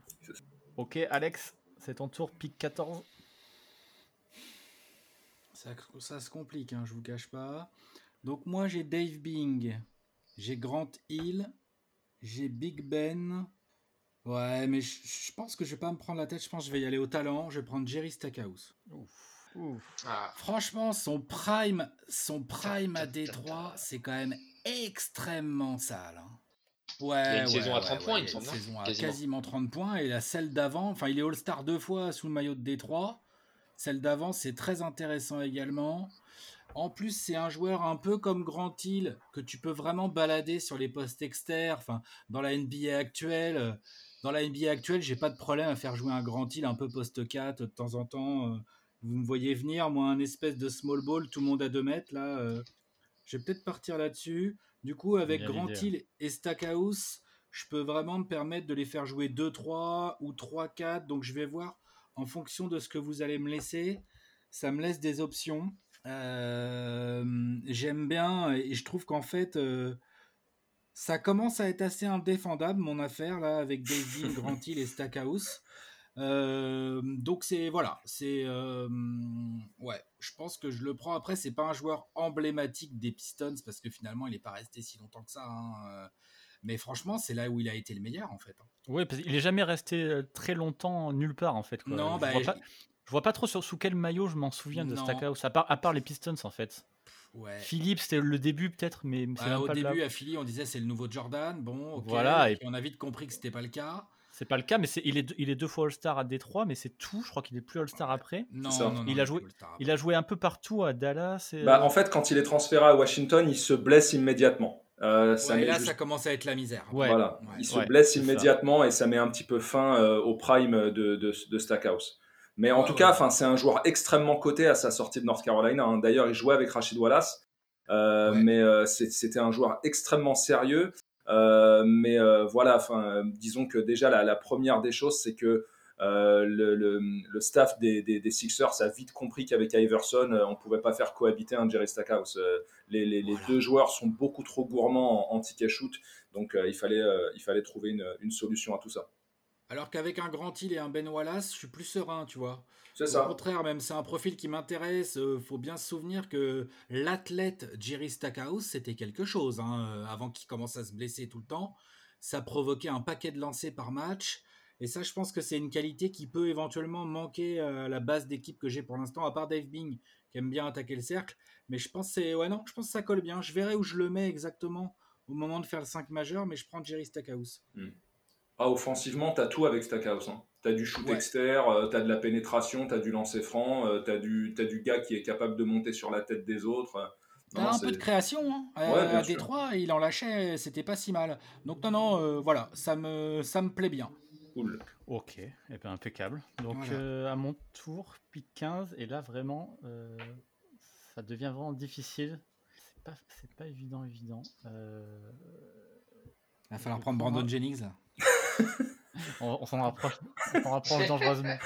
Euh, je vais prendre un joueur qui a pas connu ses meilleures années à Détroit, malheureusement. C'est pas non plus un joueur que j'aime beaucoup. Je le prends un peu à contre-cœur, mais j'en ai besoin dans mon équipe. Je vais prendre Adrien Dantley. Ah, Il était encore bon. Hein. Il était encore bon, il a, il a Plus dans son beaucoup réduit son, son, son impact parce que c'est ce qu'on lui a demandé aussi. Euh, Ouais. il, devait, il devait partager la balle avec, euh, avec Azaya alors que alors qu'il est enfin il était tout seul à Utah quoi. Mais il était encore avant d'arriver à Détroit, il était encore euh, sur ses saisons à 30 points de moyenne, il était encore All-Star. Je pense pas qu'il il est vraiment moins bon à Détroit. Je pense que c'est vraiment le jeu qui lui demande d'être différent. Et c'est quand même grâce à lui que les Pistons en 87, ils passent encore un cap supplémentaire. Euh, 87 et 88. Donc du coup, j'aime beaucoup ce qu'a apporté Adrien Dantley. J'aime moins le personnage et j'aime moins comment ça s'est fini. Mais, euh, mais dans mon équipe, ça sera lui qui aura le, le plus de ballons. Ça sera le créateur principal. Donc euh, je le vois bien comme ça. J'aime bien ce, j'aime bien ce choix. Un peu sous-côté, mais ça me va. Ouais, sacré scoreur, mais shoot au, jou- au joueur au shoot euh, très peu orthodoxe. Ah oui, ça c'est le cas de le dire. ouais. mais sacré scoreur. Ouais, mais vraiment, euh, quand je sais que quand il y a eu le, le trade en, en, en 89 pour euh, Marc Aguirre, le- les gens de Détroit étaient vraiment pas contents, quoi. Ils voulaient, ils, pensaient vraiment que si s'ils ils arriveraient à être champions, ça serait avec Dantley, quoi. Et bon, le temps a donné a donné raison à Jack McCloskey, mais du coup, euh, Adrien Dantley avait quand même une grosse cote à Détroit, quoi. Donc, euh, je, je garde ce choix. quoi. Ok. Super. Et donc, ça sera donc Ilias avec le pic 16 et 17. Euh, bon, bah, en gros, je, je complète mon, mon équipe, en tout cas euh, en ce qui concerne le, le 5 majeur. Exactement. Bon, là, il reste pas beaucoup de joueurs. Euh, il faut que j'arrive encore à compléter mes postes 3 et euh, 5. Donc, euh, bah, écoute, tu l'as évoqué. Moi, euh, si t'as, si- vu que tu pris Adrian Dantley, il va me falloir un petit peu de poids et de shoot à l'extérieur et euh, du talent également, parce qu'on parle quand même d'un, numéro 1 de draft et euh, d'un, ami d'Aisia Thomas. Je vais prendre Mark Aguirre. Je vais prendre Mark Aguirre. Capacité à shooter, un beau bébé aussi pour, euh, pour le poste qu'il occupe, euh, joueur euh, capable de, défendre selon moi plusieurs positions, peut-être un peu lent, mais à l'image un peu d'un Paul Pierce, une sorte de faux lent, c'est-à-dire qui va essayer de compenser un peu sa lenteur par une, une sacrée technique, un sacré scoreur. En tout cas, lors de ses années à Dallas et avant de devenir un role player à Détroit, c'était quand même quelqu'un d'assez sérieux avec des, des, pointes assez importantes en matière de scoring. Euh, donc euh, voilà, je, pars sur Mark Aguirre euh, pour accompagner Isaiah Thomas Rip Hamilton sur le back court. Et par contre, je m'aperçois que je commence aussi à, manquer un peu de rebond. Il n'y a plus énormément de, choix évidents et légendaires pour ce qui est des intérieurs. Et donc, je vais partir, même si c'est pas un joueur que j'ai énormément affectionné, je vais partir sur André Drum- Drummond. En termes de rebond, euh, c'est pas mal. Voilà, c'est Ah, parce que vraiment là, ça, ça reste un choix stratégique et parce que j'ai besoin, euh, euh, disons qu'en plus c'est pas vraiment problématique, un petit peu à l'image de ce qu'on se disait tout à l'heure avec Big Ben, c'est-à-dire que partant du principe que Rachid Wallace est capable de s'écarter et de shooter de loin, on peut envisager de laisser la, la raquette à, à André Drummond. Un joueur qui, malgré euh, un physique impressionnant, n'a pas forcément euh, la dureté euh, qu'on qu'on aurait aimé qu'il ait. Euh, c'est vraiment toujours ce que, ce que j'ai pu lui reprocher. Euh, pas euh, toujours la, la bonne lecture des choses, notamment en défense, mais quand même une sacrée capacité à, à, prendre des pelletés de rebond. Et disons que il aura quand même fait son temps dans l'histoire récente des, Pistons. On va dire, ça a été un, un tout petit rayon de soleil, sachant qu'il a quand même intégré Team USA, il a quand même été plusieurs fois All-Star. Donc, on, va, on va essayer quand même de, de lui donner un peu de, de, de respect et euh, voilà pourquoi je l'intègre euh, à mon équipe. Parmi les pivots qui restent, c'était le, c'était le plus évident. hein. Bah, c'était ça, ou sinon euh, il y avait du Mahorn, du euh, donc euh, voilà, disons que là j'ai- j'ai- je sécurise le fait de prendre au moins une, une quinzaine de rebonds. Val, un avis? Oh, c'est le mois de juillet, laisse-moi tranquille. C'est les vacances. c'est les vacances, laisse-moi digérer. J'ai pas digéré encore. hein, Juste, euh, juste dans, dans ce tableau-là, tu l'aurais pris bientôt ou, ou pas forcément? Je- honnêtement, je, je, je ne l'aurais pas pris, je pense. Du tout. Par rapport à ce que je cible. Par rapport à Oui, ce que je cible, déjà- je n'aurais pas pris. T'as déjà Bob Lanier. Ok, impeccable. Bah, Drummond, c'est typiquement le joueur, euh, pour en revenir un petit peu au, au trade récent et ce qui a pu énerver Val, euh, c'est que, euh, enfin, c'est le genre de joueur qui aurait eu une toute autre cote à une autre époque, un joueur comme, comme Drummond. Dans, le, dans, dans la NBA moderne, c'est Oui, bah, oui, un joueur qui a plus vraiment de valeur et encore plus avec une player option à 25 millions de dollars. 28. 28. On laissera nos amis des cases la payer tranquillement. C'est ça. Ok, euh, bah, on, on finira le, pre- le, le premier tour et tu- Elias, tu nous diras après le- les pièces dans l'ordre que tu les mets. Donc on va, fi- on va finir le, le tour. Euh, moi j'ai du coup Lambir en pivot, Rodman en ailier fort, Dantley en ailier shooter. Et après j'ai Dumars que je mets soit en arrière, son poste naturel, mais j'ai pas de meneur, ou soit je le mets en meneur, je tente le coup et je prends un arrière. Tu peux prendre Reggie Jackson à la main. Hein. Arrête toi, commence pas non plus. bah, eh. Oh, dans le prime, euh, dans le prime 2016, c'est pas mal. Euh, non, il y a, y, a un autre, y a un autre meneur qui me plaît bien, mais je vais jouer le coup de mettre le vieux Dumars en, en meneur et je vais prendre un arrière en la personne de Vinnie Johnson. J'ai besoin ah, de points, j'ai besoin d'un mec qui va scorer. Et Vinnie Johnson, il, s'il sait faire un truc, c'est bien ça. Euh, je le sens capable de prendre ses shoots de loin. Dans la NBA d'aujourd'hui, il faudrait pas trop le laisser tranquille. En seconde unit, il avait l'habitude de mener le jeu, donc je partagerai la balle avec, euh, avec Dumars et Vinnie Johnson. Euh, c'était clairement le leader de la seconde unit, clairement, c'était lui qui, qui prenait tous les ballons, tout tournait autour de lui. Donc je le verrais bien d'avoir un rôle secondaire euh, dans, dans un 5 majeur. Euh, donc, euh, donc Vinnie Johnson pour terminer mon équipe. Ok. Le, micro-ondes. le micro-ondes, exactement. L'homme du, du shoot à 0,07 secondes. Et donc c'est à Alex. Du coup, moi, il faut que je complète mon 5 majeur. Là, j'ai Dave Bing, j'ai Stackhouse et Grant Hill à voir ce que j'en fais. Je pense que Dave Bing, donc Dave Bing meneur, hein, dans l'absolu, voilà. Quoi, qu'il il joue, un, il joue un peu arrière ouais, aussi. Hein, mais enfin bon, ce sera mon meneur. Je pense que je vais partir sur du Stackhouse en 2, du Grand Hill en 3, j'ai Ben Wallace au pivot. Et je pense qu'on rigolait tout à l'heure, mais moi je vais prendre Terry Mills pour foot au poste 4. Moi. Bah, bien sûr. ça? Bah, pourquoi pas? Euh, bah, parce, que, parce que je veux dire, on, on a rigolé hein. tout à l'heure de lui, il est assez unidimensionnel, c'est-à-dire ça stretch en attaque et en défense. Tu peux compter sur lui au rebond, il n'est pas ridicule. Euh, mais c'est pas pas un joueur très comment dire très complet. Mais en fait, entre Stackhouse et Grant Hill, j'ai déjà deux joueurs extrêmement complets euh, sur la partie extérieure. Donc du coup, ça fait Dave Bing en porteur de balle, avec éventuellement euh, du Grant Hill à la création qui peut porter la balle également. du coup, j'ai un Terry bah mon gars, tu vas te mettre dans un des coins. Ben Wallace, tu fais des écrans et de suite, je deviens très chiant à défendre en fait. Donc voilà, Terry Mills, euh, ouais, Terry Mills, c'est bien. Ça space, comme on dit. Donc ça me fait Dave Bing, Stackhouse, Grant Hill, Terry Mills et Ben Wallace. C'est un super choix. Ouais, ouais, ouais. J'aime beaucoup. Hashtag euh, venez me chercher. Quoi. Et, je, le redis, je l'ai dit tout à l'heure, c'est lui qui a le record euh, de 13, 13 shoots à 3 points réussis sans rater un seul. Ouais, ah non, mais c'est un. Dans, ah, les années 90, un sur, sur deux matchs, il hein, faut préciser. Oui, oui, bien sûr, pas sur un match, mais pas sur un euh, match, ouais, sur deux matchs. Sur, sur, une série d'affilée, et on avait euh, Langston Galloway qui, qui s'était approché. alors, je sais plus s'il a fait 13 ou s'il s'est arrêté à 12. Euh, tu me corrigeras, Val, là, j'ai un doute. 12, ouais, il a pas égalé le record, il s'est arrêté juste avant, quoi. Non, non, il s'est arrêté. D'ailleurs, il s'est arrêté voilà, c'est ça, ouais, très vilain airball euh, au corner, je crois. C'est clair. Mais euh, dans la période où il jouait aux Pistons, là, la deuxième partie des années 90, donc il jouait pas mal et c'était Grant Hill, en gros son créateur. Il tournait déjà alors qu'on est dans une période de la NBA où ça joue vraiment lentement et ça prend pas tant de 3 points que soi. Il en prenait déjà 4 ou 5 par match, qui était énorme pour un soi-disant intérieur pour l'époque. C'était genre euh, Enfin, c'était genre euh, un peu lunaire, quoi. Il n'y en avait pas tant que ça. Aujourd'hui, ça, ça ouais. Aujourd'hui, tu mets Terry Mills en NBA, il en prend 9 par match. C'est euh, Davis Burton, c'est un peu plus physique et voilà. Exactement ça. Tout à fait. C'est ça, exactement.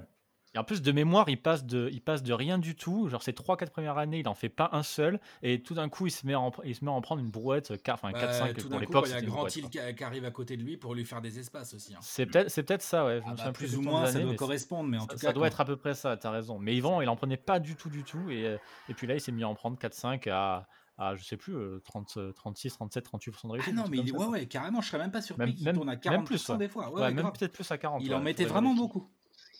Donc non, non, ça, voilà, ça sera mon, choix pour finaliser mon 5 majeur. Très bon choix.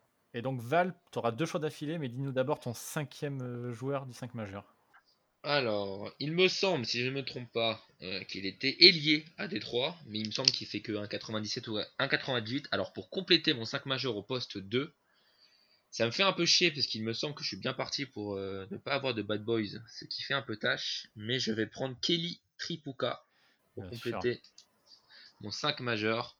Un joueur très élégant, du coup, donc ça va me permettre d'avoir un peu de classe dans cette équipe euh, à Détroit. donc du coup, euh, je complète mon backcourt euh, mené par Billups avec Tripuka. Fashion Prince au poste 3, Griffin et Lanière dans la raquette. Et en sixième homme, euh, du coup, il n'y aura pas de bad boy dans cette équipe, mais je vais prendre un sixième homme à Détroit, évidemment. je Ah, prends Corliss Williamson Bien sûr, pour compléter. J'avais hésité avec un joueur des années 50, George Yardley, mais je pense qu'il n'est pas assez connu pour le foutre Ouais, c'est difficile, euh, ouais. comme ça. Mais euh, c'est difficile, il a fait que 5 saisons, euh, enfin une carrière qui a duré 5 ou 6 saisons, seulement 3 à Détroit. Bon, c'est considéré un peu comme euh, le premier grand joueur de l'histoire des Pistons, mais bon, on remonte vraiment à la préhistoire euh, du basket américain. Donc je préfère m'assurer euh, Corliss Williamson, voilà, 2m1, capable de jouer dans le basket moderne, je pense 2, 3, 4.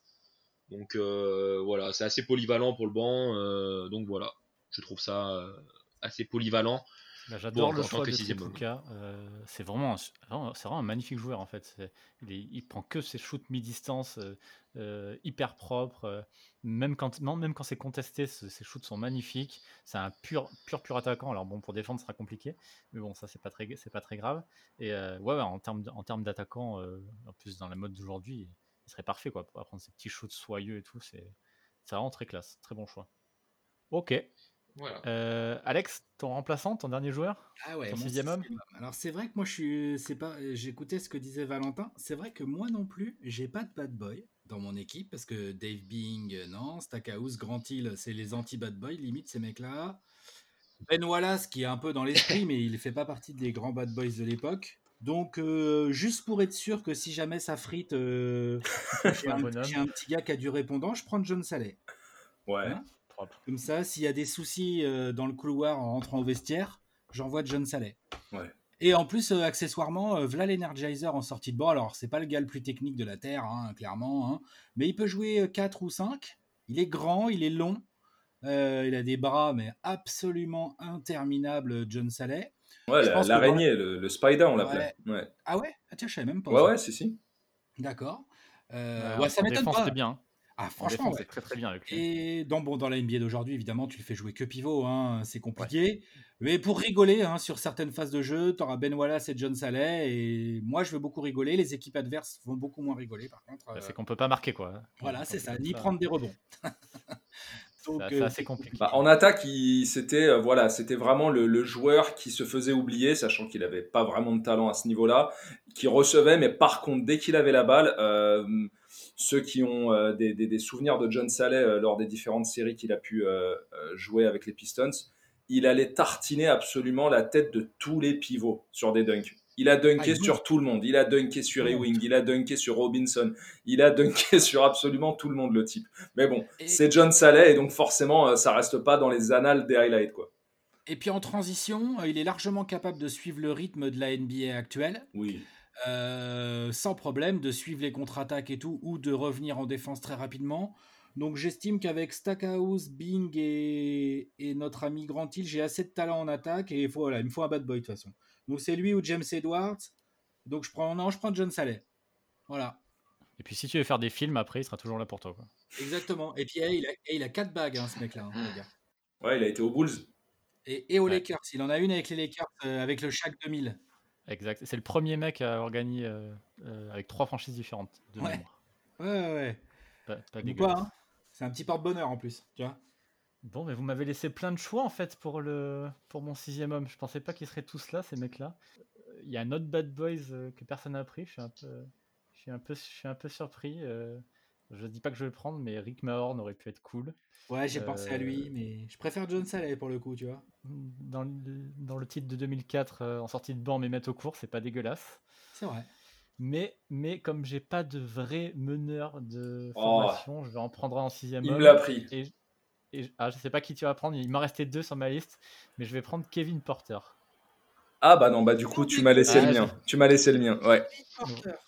Voilà, je te l'ai laissé parce que en plus du coup euh, Kevin Porter assez sous coté, énorme meneur des années difficiles à Détroit. Euh, c'est lui qui a le record de, de passes décisives sur un match avec les Pistons.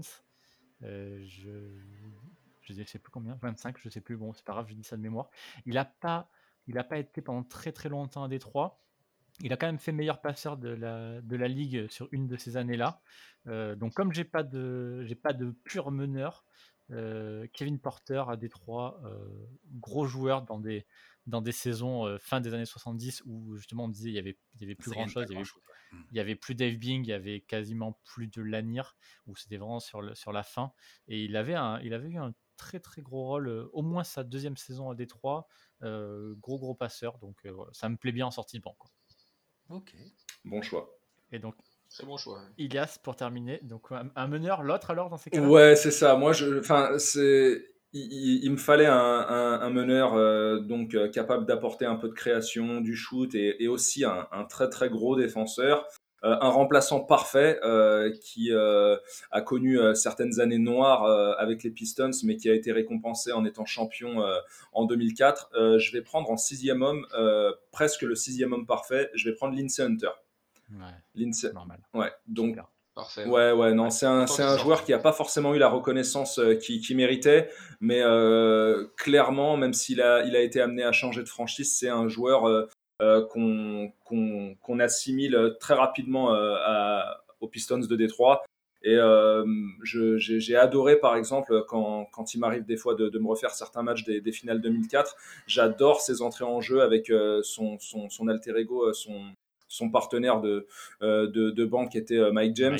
Euh, c'était euh, vraiment euh, un, un- super combo. C'était euh, euh, rare déjà à l'époque de, de- de jouer aussi petit parce que là, on parle quand même de deux vrais meneurs.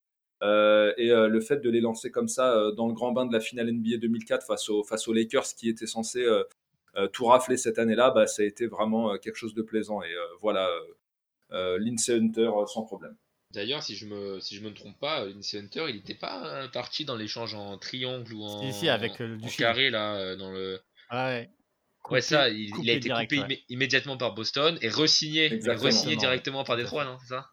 Et sachant qu'avec le, me avec le jeu du Prime, euh, Ilias, tu peux même prendre le Lindsay Hunter des années 90 euh, qui joue, enfin fin, C'est fin ça, des années 90. joueur qui très sérieux, avec, bien euh, sûr. av- avec Grant Bien Hill. sûr. Voilà. Ouais. Ap- après, euh, euh, enfin voilà, y a, euh, dans, dans, ce, dans, dans cette période justement, il y, a, il y, a- y avait, euh, il y avait Hunter, il y avait Dumars, il y avait Grant Hill, et euh, j'ai pensé à un autre joueur, mais qui malheureusement euh, n'a pas eu la carrière qu'il aurait dû avoir, en tout cas, enfin qui a été transféré assez rapidement, mais que j'adorais en tant que joueur. J'avais pensé à Alan Houston, mais il n'a pas fait assez de choses avec les Pistons euh, pour que euh, je puisse le sélectionner. Autant, euh, enfin, il, est, il est très certainement beaucoup plus talentueux que, que Lindsey Hunter, mais euh, on, il- euh, clairement, Lindsey Hunter est un joueur beaucoup plus marquant de l'histoire euh, des Pistons.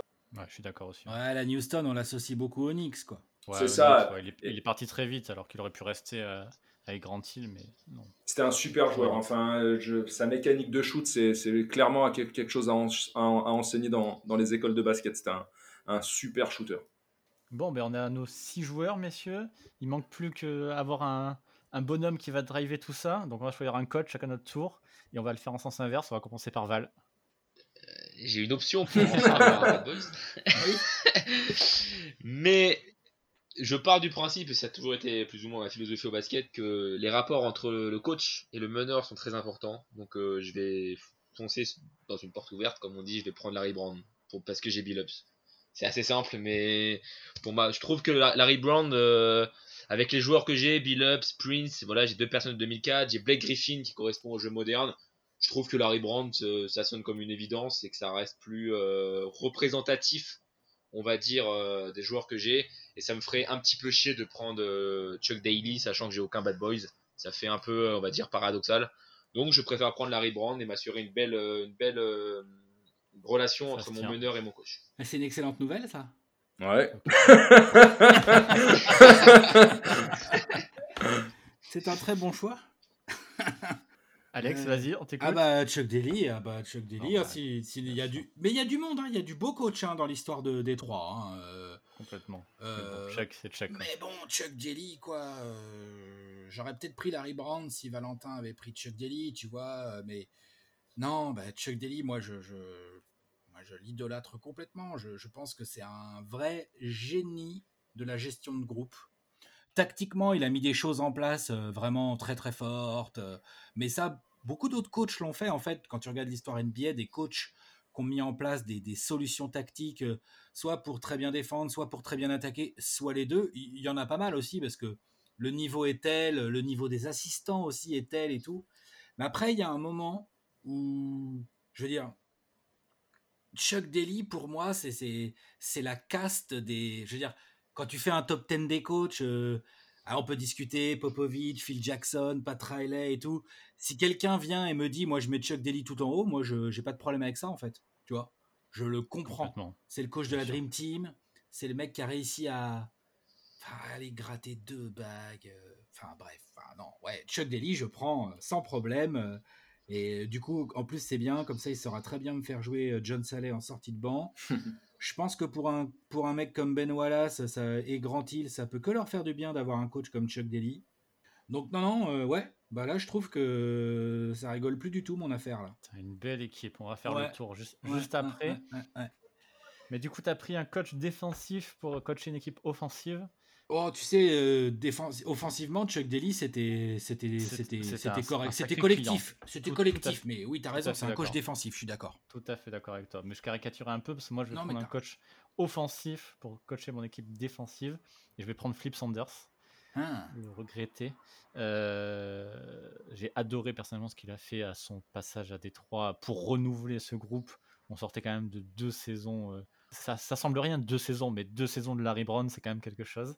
c'est lui qui en gagne euh, 64 là. Ou Et voilà, et, 65, et ou je sais plus lui débarque. Et lui débarque en 2006, il change quasiment aucun bonhomme puisqu'ils sont tous, ils sont tous toujours là. Juste, il leur dit bon maintenant les gars, on va, on va courir, on va, on va accélérer le jeu, vous allez pouvoir prendre les shoots en, en première intention, euh, presque comme on fait aujourd'hui en fait. Et là du coup, bah, tout se passe bien. C'est la saison où il y a les 4 All-Stars et c'est la saison où tu fais 64 victoires, euh, 64 victoires. Tu retournes euh, trois fois d'affilée avec Flip Sanders en finale de, en finale de, de conférence. Avec un démarrage, je crois, à 23-4, c'est ça? Ou Ouais, mais un 24-3 ou démarrage- quelque chose un comme ça démarrage énorme. Quoi. Ouais, T'arrives ouais, au- le- T'arrives au All-Star Game, t'as as genre 9 défaites ou un truc ou 7 défaites, un truc comme ça. C'est pas le meilleur bilan, ça, de l'histoire des Pistons ça? Ah si, c'est le meilleur, c'est le meilleur bilan. 64 Ah, c'est victoires, c'est le meilleur. Ouais. C'est mieux que Meilleur voilà, bilan, c'est ouais. mieux que Chuck Daly, c'est mieux que les Bad Boys. euh, J'y ai cru, j'y ai cru très très fort au titre cette année-là. Je me Ah suis ouais. dit après après la défaite face aux Spurs euh, du Satané Robertori, euh, oui parce que c'est le Satané Robertori, euh, vraiment il m'a fait énormément de mal. Je me suis dit c'est bon là en 2006 on revient euh, euh, au taquet, euh, le couteau entre les dents. J'y ai Ça cru perd vraiment. contre qui ça? Ça perd, euh, Ça perd contre Miami, contre Miami, Ah, et Miami, les futurs champions quoi. Donc Ouais. vous voyez des Shaq. Et t'as et t'as un, un Bill Ups qui fait pas d'énormes d'énormes playoffs et donc du coup euh, quand il est un peu moins bien, bon bah du coup et c'est là où Prince est par contre très très fort. quoi. Ouais. Donc, voilà. Flip Sanders pour, pour donner un peu de génie offensif à mon équipe défensive. Et donc je donne la patate chaude à Ilias. Vous êtes durs les gars. Bon en même temps euh, vous avez pris euh, à chaque fois l'évidence quoi. C'est ça. Ouais, Ah, moi, moi, il il m'en me reste reste un. un. euh, Bah, Ah, écoutez, oui, moi aussi. je vais, je vais peut-être vous surprendre, je vais, je vais la jouer sournoise. Et parce que je sais que Rachid Wallace va se faire euh, expulser pour deux fautes techniques, je vais prendre un entraîneur-joueur. Ah, je sais qui tu vas prendre. Ouais, ok. Ah, ça me plaît ça. Je vais prendre Dave de Bouchir, Ah oui, Dave. ouais. Voilà. L'enfant du pays en plus. c'est ça. Euh, qui euh, malheureusement euh, n'a- pas fait, enfin n'a n'a pas eu la fin à Détroit qu'il aurait, euh, qu'il aurait mérité. Mais voilà, on parle quand même d'un qui, en tout cas, euh, lors de, l'élection des, des 50 meilleurs joueurs de l'histoire en, en 97, euh, lors du All-Star à Cleveland, euh, a été présent et, qui faisait partie donc des, des 50 meilleurs joueurs de, de l'histoire et qui a été aussi un, des premiers à être entraîneur et joueur. Donc voilà, il n'y avait plus vraiment de, coach extrêmement légendaire capable de, de driver mon équipe. Et voilà, si besoin est, et que euh, après qu'on ait tapé vos équipes, on peut aller se faire aussi un baseball parce que euh, euh, De Bouchir a aussi été joueur de baseball. On ira faire un petit baseball dans la cour. Voilà. Ah, c'est un super choix. Moi, je l'avais aussi, je l'avais aussi dans mon tableau, à la fin de mon tableau, mais dans mon tableau des, des joueurs aussi. euh, j'ai bien aimé le joueur de Boucher aussi. Ça va, vous me l'accordez, j'espère. Ah Complètement. ouais, ouais, ouais. ouais. Bon, après, Oui. après, t'as un sacré bilan Carlisle, négatif. hein. Non, il te restait Carlisle en coach. Ouais, Carlisle, c'est vrai, mais euh, pff, comment dire? Un, passage trop bref, euh, selon moi. Enfin, J'avoue. Voilà, c'est. euh, mais, mais après, il, il est vrai, Alex, que il a été, on va dire, euh, le premier à poser euh, certaines euh, pierres à l'édifice euh, de, de, de la- du succès de 2004. Quoi. Euh, C'est, c'est lui qui a commencé avec le groupe euh, euh, des, des Bill Ups, des Big Ben et compagnie. Ouais, puis ça reste un. Moi, je trouve que c'est un vrai génie hein, du coaching, hein, Rick Carlisle. hein. Complètement. Ouais, c'est un super. Un Encore aujourd'hui, hein, encore aujourd'hui, il fait des merveilles hein, avec euh, Ah, ce qu'il a. tomber. Cette année à Dallas, laisse tomber. Avec C'est Dallas, oui, incroyable bah oui. ce qu'il fait avec Dallas. Mais après, mi- mine de rien, il y a, il y a une saison de Rick Carlisle, je sais plus c'est laquelle, 2001 ou 2002, où dans les trophées individuels, on a Ben Wallace, on a Corliss Williamson, on en a plusieurs en fait, et dans les équipes aussi, les All-NBA Team, où il y a Détroit qui est pas mal vrai. représenté, ce qui est assez rare. Il y a une année où il y a Corliss qui est sixième Meilleur homme, Ben défenseur. Wallace qui est, euh, qui est euh, défenseur de l'année, et je sais même pas si dans le MIP, il n'y a pas euh, quelqu'un qui se glisse, ou peut-être que je me trompe, mais je me rappelle que dans les first team, second team et tout ça, euh, je me rappelle qu'on était pas mal représenté et que c'est assez rare pour Détroit. Et je crois que c'est l'année justement où il y a euh, Rick Ouais, Carlisle. après, il passe à. Indiana. Malissa The Palace, Malissa The Palace. C'est ça, ouais. C'est aussi pour ça que je le prends pas. Ouais, et puis les, play, les playoffs de 2004 euh, avec Indiana, c'est du solide aussi, quoi. Il fait, il fait du gros boulot. Quelle Ouais, bataille. même là, juste- il, il en gagne pas 60 avec Indiana. Il a le meilleur bilan. Il a le meilleur Ouais, bilan. c'est ça, euh, ça, ouais. hein. il Ouais, est incroyable comme exactement. coach. Il est Ouais. incroyable comme coach. Et même, à- même juste à Détroit, euh, comme disait Val, euh, il fait deux saisons d'affilée. Il fait les deux mêmes d'ailleurs, hein, 50-32, 50-32 d'affilée. Et autant la deuxième, il y a Billups, Hamilton et tout qui sont arrivés, autant la première, il n'y a personne. quoi. C'est Ah Ben Wallace. Et, et derrière, ben, c'est Stackhouse qui prend euh, tous ses, sa boîte de shoot. C'est euh, Chucky Atkins, euh, Michael Curry, Corliss Williamson. Quoi. C'est C'est, ça. euh, Mm. il, il fait quand même 50 victoires, le gars. Ouais. Alors que juste avant, tu sortais d'une saison, justement, euh, c'est le contraire. Tu avais fait 50 défaites. Quoi. Ouais, c'est ça. Donc, euh, non, très bon. Moi, j'avais, j'avais coché Doug Collins aussi. C'est pas mon coach préféré, mais euh, avec Grant Hill, il a quand même fait une, une, une ou deux bonnes saisons faciles. Ouais, ouais. Donc euh, 96-97 de, de mémoire. Bon, ben, est-ce qu'on se, est-ce qu'on se ferait pas un tour de nos équipes là Euh, Ilias, tu commences, tu nous dis ton 5 majeur, ton 6 homme? Euh, ça marche. Alors, par poste? Euh, c'est ça, par poste, donc j'ai Isaiah Thomas. Euh, au poste 2, j'ai Rip Hamilton. Au poste 3, j'ai Mark Aguirre. Au poste 4, j'ai Rachid Wallace. En pivot, j'ai André Drummond. Et en sixième homme, euh, j'ai Lindsey Hunter. Et mon coach, euh, Dave Debouchir. Ok. Alex? Dave Bing à la main. Stackhouse, euh, je vais le mettre en 2. Je vais laisser Grant Hill à son poste naturel en 3. Euh, Terry Mills euh, à l'ailier fort euh, pour euh, enchaîner les banderilles. Ben Wallace au pivot. John Saleh euh, en sixième homme, vous savez pourquoi. Et Chuck Daly pour euh, emmener tout ça au titre. C'est pas mal aussi. Val Voilà. Moi, j'ai Chauncey Billups à la même, accompagné donc de Kaylee Tripuka. Tayshaun Prince au poste 3 pour faire le taf discrètement. Blake Griffin et Bob Lanière dans la raquette. Sixième homme, Corliss Williamson. Le tout orchestré par Larry Brown. titres. Voilà. Et je finis avec donc Joe Dumars en meneur, comme sur ses vieilles années. Vinnie Johnson à l'arrière, titulaire pour une fois. Adrian Dantley à l'aile, avec tous les ballons qui passeront par lui. Et une raquette de Bad Boys, Dennis Rodman, Bill Lambier, avec un sixième homme, Kevin Porter pour défendre tout ça. Et on comptera sur le génie de Flip Sanders pour essayer de gagner des matchs.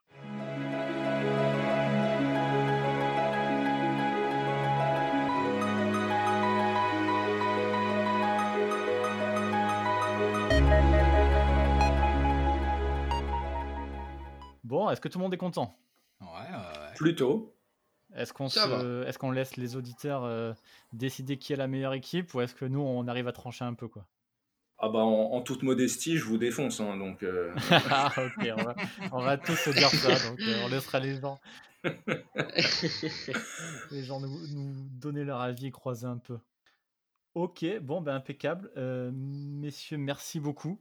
C'est un grand plaisir de vous avoir eu, d'avoir pu changer avec vous, d'avoir parlé de certains joueurs, parce que j'avoue que Terry Mills ou même euh, John Selle, Kelly Tripuka, et j'étais pas sûr qu'on les sorte, donc ça je suis content. Les gens vont peut-être découvrir certains joueurs, donc ça c'est très très cool. Euh, vraiment, c'était vraiment très sympa d'être, d'avoir fait cette draft all-time avec moi. C'est un plaisir de vous avoir dans les chroniques de Motor City. Et maintenant, j'ai envie de faire un petit tour d'horizon pour que vous nous disiez où les gens peuvent vous retrouver, même si on vous connaît un peu tous. Ilias, si les gens veulent te suivre, te lire, où est-ce qu'il faut aller? Alors, euh, toujours euh, accompagné euh, de mes acolytes de chez Dunk Hebdo, donc vous pouvez vous rendre sur le site et on est un petit peu plus connu sur les plateformes de podcast avec notre podcast hebdomadaire. D'ailleurs, un podcast aussi qui s'appelle le Safety a été lancé au sujet sur le sujet de la NFL. Euh, donc avec euh, certains membres de, de- de la team Dunk Hebdo. Et euh, voilà un petit peu euh, notre actu. Donc euh, retrouvez-nous euh, toutes les semaines euh, pour euh, le podcast euh, hebdomadaire. Ok, super. Val, euh, même question. euh, Est-ce qu'on a du contenu sur Pistons France qui arrive malgré que ben, on soit pas dans la bulle, quoi? Alors, on a eu une petite pause, c'est vrai, euh, ces dernières semaines, euh, je le conçois, mais on va revenir normalement sur les- dans les prochaines semaines avec quelques news, euh, quelques news comme ça, un pêle-mêle. Mais sinon, euh, on, on revient à la rentrée, hein, on va assurer la draft, la free agency, il y aura toujours la même dose quotidienne de news et d'analyse euh, sur le site de Piston France, sur Twitter, etc. Donc, euh, on va dire la bonne recette ne sera pas modifiée à la rentrée, normalement. on a, la, on a la loterie qui est en, qui est en point de mire maintenant. On va croiser Exact. les doigts. ça? Exactement, on va croiser les doigts. Ok, et donc bah, du coup, Alex, euh, là, j'imagine que toi, avec la NBA qui reprend, l'activité Trash Talk va reprendre à fond. Est-ce que tu as quelque chose à nous dire sur ça? Ouais, bah on est dans les starting blocks, hein, euh, ça reprend, euh, on espère que ça va bien se passer dans la bulle. Là, pour l'instant, ça tient bien, il n'y a pas trop de cas. euh. Moi, je suis agréablement surpris par les petites bases de niveau de jeu qu'on voit là en pseudo pré-saison. Je me dis que les, les 15 jours de, de régulière, là, de fin de régulière, vont servir un peu encore d'échauffement, mais je pense qu'après, on peut avoir du bon basket. Euh, donc nous sur Trash Talk, bah oui, on sera évidemment euh, au taquet. Là, tout le monde est au taquet. Côté site, Giovanni. euh, Nous, on sait, voilà, avec Bastien, on va reprendre les vidéos à fond. euh, Léon, c'est bien évidemment au taquet. Enfin bref, tout ce que vous connaissez évidemment, les gars. Donc ouais, non, non, je suis comme vous. Hein, je, j'attends que ça reprenne avec impatience, surtout pour voir mes petits sons casser des bouches un peu. hein. T'y- crois? Non. T'es optimiste Non, pas du tout. Non, bah, disons que j'y crois. euh, Je veux dire par là, euh, pas, pas là, pas tout de suite, pas sur cette reprise. Je trouve que le noyau est hyper intéressant aux Suns, mais là, faut pas s'enflammer. Ils auraient jamais dû être invités dans la bulle. hein. C'est vraiment euh, pour faire du blé et, et pour faire le nombre un peu quoi. Ouais. Franchement, euh, ils ont ils ont aucune chance d'aller en playoff. Enfin, après, euh, j'aimerais avoir tort et j'aimerais qu'on me ressorte cet extrait, tu vois. Mais je n'y crois pas trop. Ah bah ça rassure de t'entendre parler comme ça, vu que les fans des Kings euh, célèbrent leur, euh, leur invitation dans la bulle euh, comme euh, un ticket en playoff. Je ne vise absolument pas Laurent et Olivier des Kings là. France. Exactement. Bah oui, attends. L'autre il me charrie parce que je suis pas dans la bulle. L'autre il célèbre ça ça fait 20 ans que son équipe elle a pas goûté une série Ils de vont demander un droit de réponse, on pourra rien faire. Ouais.